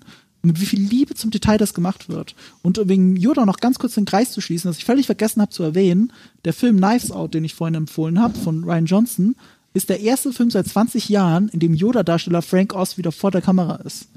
Er spielt einen, äh, äh, wie sagt man, äh, Testaments, äh, also ein Anwalt. Das, das, Vollstrecker. das, sag mal Vollstrecker? Mm, Testamentsvollstrecker. Vollzieher? Ist auch egal. Äh, auf jeden Fall ein Anwalt, der das Testament verliest, spielt Frank Oz. Und es ist so herrlich zu sehen, dass äh, der Yoda-Sprecher auch mal wieder vor der Kamera ist, weil er sehr witzig ist. Und ähm, diese Mandalorian-Serie ist halt so voll mit dieser Star Wars-Liebe, dass ich äh, ihr all diese Schwächen, die ich aufgezählt habe, schon allein die Übergänge mit diesen, diese, diese komischen Screen-Überblendungen und so. Das Ja. ist halt, äh, das ist halt sehr, sehr viel äh, alte Trilogie-Feeling, ja. Das fand ich auch. Äh, ich würde gerne mal auf die Ergebnisse unserer Umfrage schauen, denn die sprechen ein sehr eindeutiges Ergebnis. Das hätte ich gar nicht gedacht. Aber ähm, das ist ja, Ja, wenig überraschend. 78, findest du wenig überraschend? Ja. Okay. 78 Prozent sind äh, sehr gehypt, 19,5 Prozent sind neutral und nur 4 Prozent, äh, nee, ich sehe gar nicht die Prozentzahl, Ich sehe auch keine Prozentzahl. weil es so klein ist. wenig Also verschwindend wenige Leute sind äh, dem gegenüber skeptisch eingestellt. Und das finde ich äh, ist, äh, also ich finde es schon überraschend, weil ich äh, das Internet allgemein als sehr skeptisch äh, kennengelernt habe. Äh, und äh, das scheint, da scheinen sich die Leute aber sehr einig zu sein, dass sie gehypt sind, obwohl wir gar nicht so gehypt sind, in dem, wie wir gerade drüber reden. Ähm, das ist interessant. Ja, äh, wie gesagt, ähm, ich würde mich auch bei Hyped einordnen. du dich, ja. Naja, trotz Okay. all, es ist mir zu viel Fanservice, aber diese, diese Serie atmet auch dieses Gefühl von, ich finde meine eigene Identität. Ja. Also die neue Hoffnung. stirbt 2,5 zuletzt. Prozent hast du 2,5 Prozent sind skeptisch. skeptisch, ja. Okay. Gibt es noch irgendwas, was ihr über Mandalorian loswerden wollt? Ich, ich finde tatsächlich, so viel kann man echt noch nicht sagen oder ich will auch noch nicht so viel sagen, weil so viel. Also ich, das Einzige, was ich eben sage, ich hätte wie gesagt, Episode 2 fand ich zu lahm. Also wenn es nur acht gibt, hätte meiner Meinung nach jetzt schon mehr passieren müssen oder das, was in der dritten passiert ist, schon in der zweiten passieren müssen. Das ist mein Statement, aber es kann noch sehr, sehr gut werden. Aber da sind wir wieder bei diesem Brötchen holen. Lahm, aber es passiert für mich trotzdem genug und äh, Worldbuilding, dass ich es äh, toll fand. Gerade die zweite, glaube ich sogar. Ich fand die sehr, sehr, sehr gut. Aber inhaltlich passiert wenig. Das möchte ich auch gerne ankreiden. Aber du magst eben auch Episode 8 und damit Ah, ist da- klar, da, dass Da gehen wir äh, auseinander. Das ist ja bei The King dann auch so. Wir haben unterschiedliche Ansprüche an Wie, wie sind wir, warum mögen wir uns eigentlich? Weil wir haben, also wir, wir sind haben ja mal zusammengearbeitet, das ist das Problem gewesen. Aber wir sind ja fast nie einer Meinung. Äh, Also wirklich. Ist das Wir- so? Weiß ich nicht. Habe ich nie drauf geachtet. Aber wann hast du nochmal Geburtstag? Ähm, sollte ich das sagen? Wieso? Na, nur, also du musst nicht sagen, welches Jahr, aber Datum. Nee, darum geht's ja gar nicht. Ich habe witzigerweise immer Geburtstag, wenn Star Wars rauskommt. Seit den letzten Jahren. Ich habe am 16. Dezember Geburtstag. Das heißt, Okay, da habe äh, ich ja noch ist immer genug um das. Datum herum kommen die neuen Star Wars Filme. Da habe ich ja noch genug Zeit, dir die Original Robert Pattinson Perücke aus The King zu schenken. Ich bin äh, gerade dabei, das äh, Robertson Pattinson Gedächtnisfrisur wieder Und ich möchte dich darum bitten, nicht zu verraten, was du damit angestellt hast. Ah. Fabian, was ist denn da los? Du hast hier eine Sendung zu, zu führen. Was machst du? Zu führen? ich glaube nicht. Ey, wir sind am Ende, oder? Ich glaube schon, ja. Cool. Äh, Mehr aber- oder weniger Also, on äh, point. wer gehypt ist äh, für Mandalorian, lasst euch von uns diesen Hype nicht ausreden. Es ist wie gesagt nur ein, äh, eine ja, Momentaufnahme aus den ersten drei Episoden. Äh, kann noch sehr gut werden, auf jeden Fall. Marco ist der Meinung, ist schon gut. Finde ich gut. Ähm, äh, aber ich glaube, so richtig scheiße ist es auf jeden Fall nicht. Das kann man schon mal ähm, sehr fest sagen. Und als Star Wars-Fan äh, wird da einiges für jeden dabei sein, oder? Ja. Als Star Wars-Fan muss man das sehen. Da Und bin ich wir- der absoluten Überzeugung. Und wir haben jetzt schon, wir sind jetzt schon quasi sicher, dass unsere nächste Folge am, äh, also das Datum ist bestätigt, ne? Das kann ich jetzt sagen. Äh, wir werden vermutlich am 20. Dezember streamen.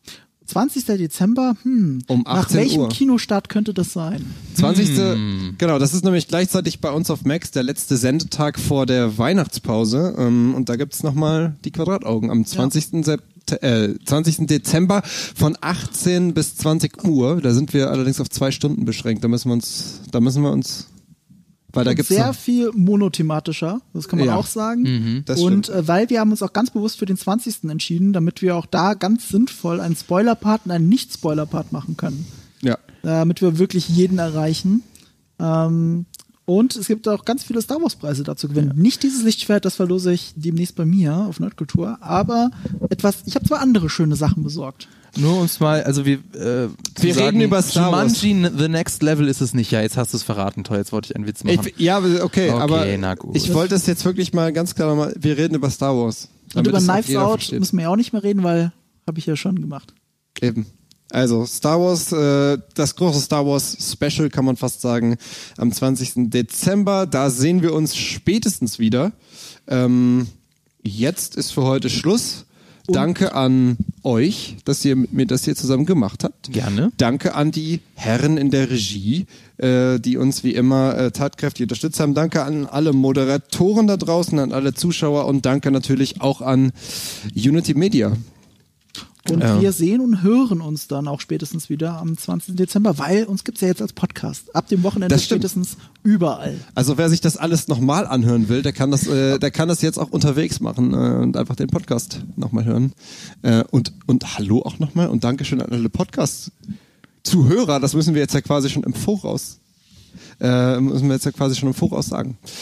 Cool, ja, ähm, wie geht's bei euch irgendwie auf Quadratauge weiter? Gibt's noch irgendwelche ähm, sehenswerten Videos diese Woche? Ja, wer Woche? sich fragt, ähm, was muss ich wissen, bevor ich The Mandalorian sehen kann, also die Macher sagen zwar, man muss nichts wissen, Mhm. aber wer wirklich nochmal sich drauf vorbereiten will, dem empfehle ich unser Video alles, äh, was man über die Mandalorianer wissen muss, Mandalorianer wissen muss, das heißt von The Clone Wars bis zu The Mandalorian. Ähm, ansonsten ähm, haben wir auch ein Video zu The Irishman in der Pipeline. Da bin ich ganz besonders gespannt, wie das wird.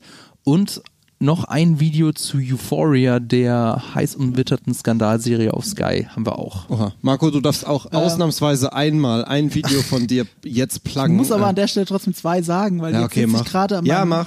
Tinseltown-Video zum mutmaßlich besten Film im Jahr 2020, meiner Meinung nach. Äh, dazu mache ich jetzt schon ein Video, weil ich davon fest überzeugt bin. Gucken wir mal, ob es klappt. Ähm, und äh, auf Nerdkultur, mein nächstes Video wird höchstwahrscheinlich mit diesem Gegenstand zu tun haben. Dabei belasse ich es. Sehr gut. Gut, bei uns auf Max geht's äh, wie gewohnt morgen 16 Uhr weiter. Äh, auch da dürft ihr gerne einschalten, wenn ihr Lust habt. Und wie gesagt, dann sehen wir uns äh, in diversen Chats oder spätestens zum 20.12. dann zu unserer Star Wars Folge von Die Quadrataugen. Habt jetzt eine wunderschöne Nacht, kann man schon fast sagen, oder einen wunderschönen Abend. Ähm, haut rein und denkt immer dran, ihr seid wunderschön. Lasst euch niemals von irgendwem etwas anderes erzählen. Eure Quadrataugen. Tschüss. Ciao. Die Quadrataugen ist ein Podcast, der im Auftrag von Unity Media, ein Vodafone-Unternehmen von Webedia GmbH produziert wird. Die Moderatoren sind der fabelhafte Fabian Behrens, der maximal informierte Marco Risch und der für immer jugendliche Julius Busch. Regie Adrian Martin und Maximilian Prenger, Produktion Laura Samide. Und wenn ihr jetzt noch nicht genug habt, dann schaut auf unserem YouTube-Kanal Quadratauge vorbei oder auf unserer Webseite. Links findet ihr in den Show Notes.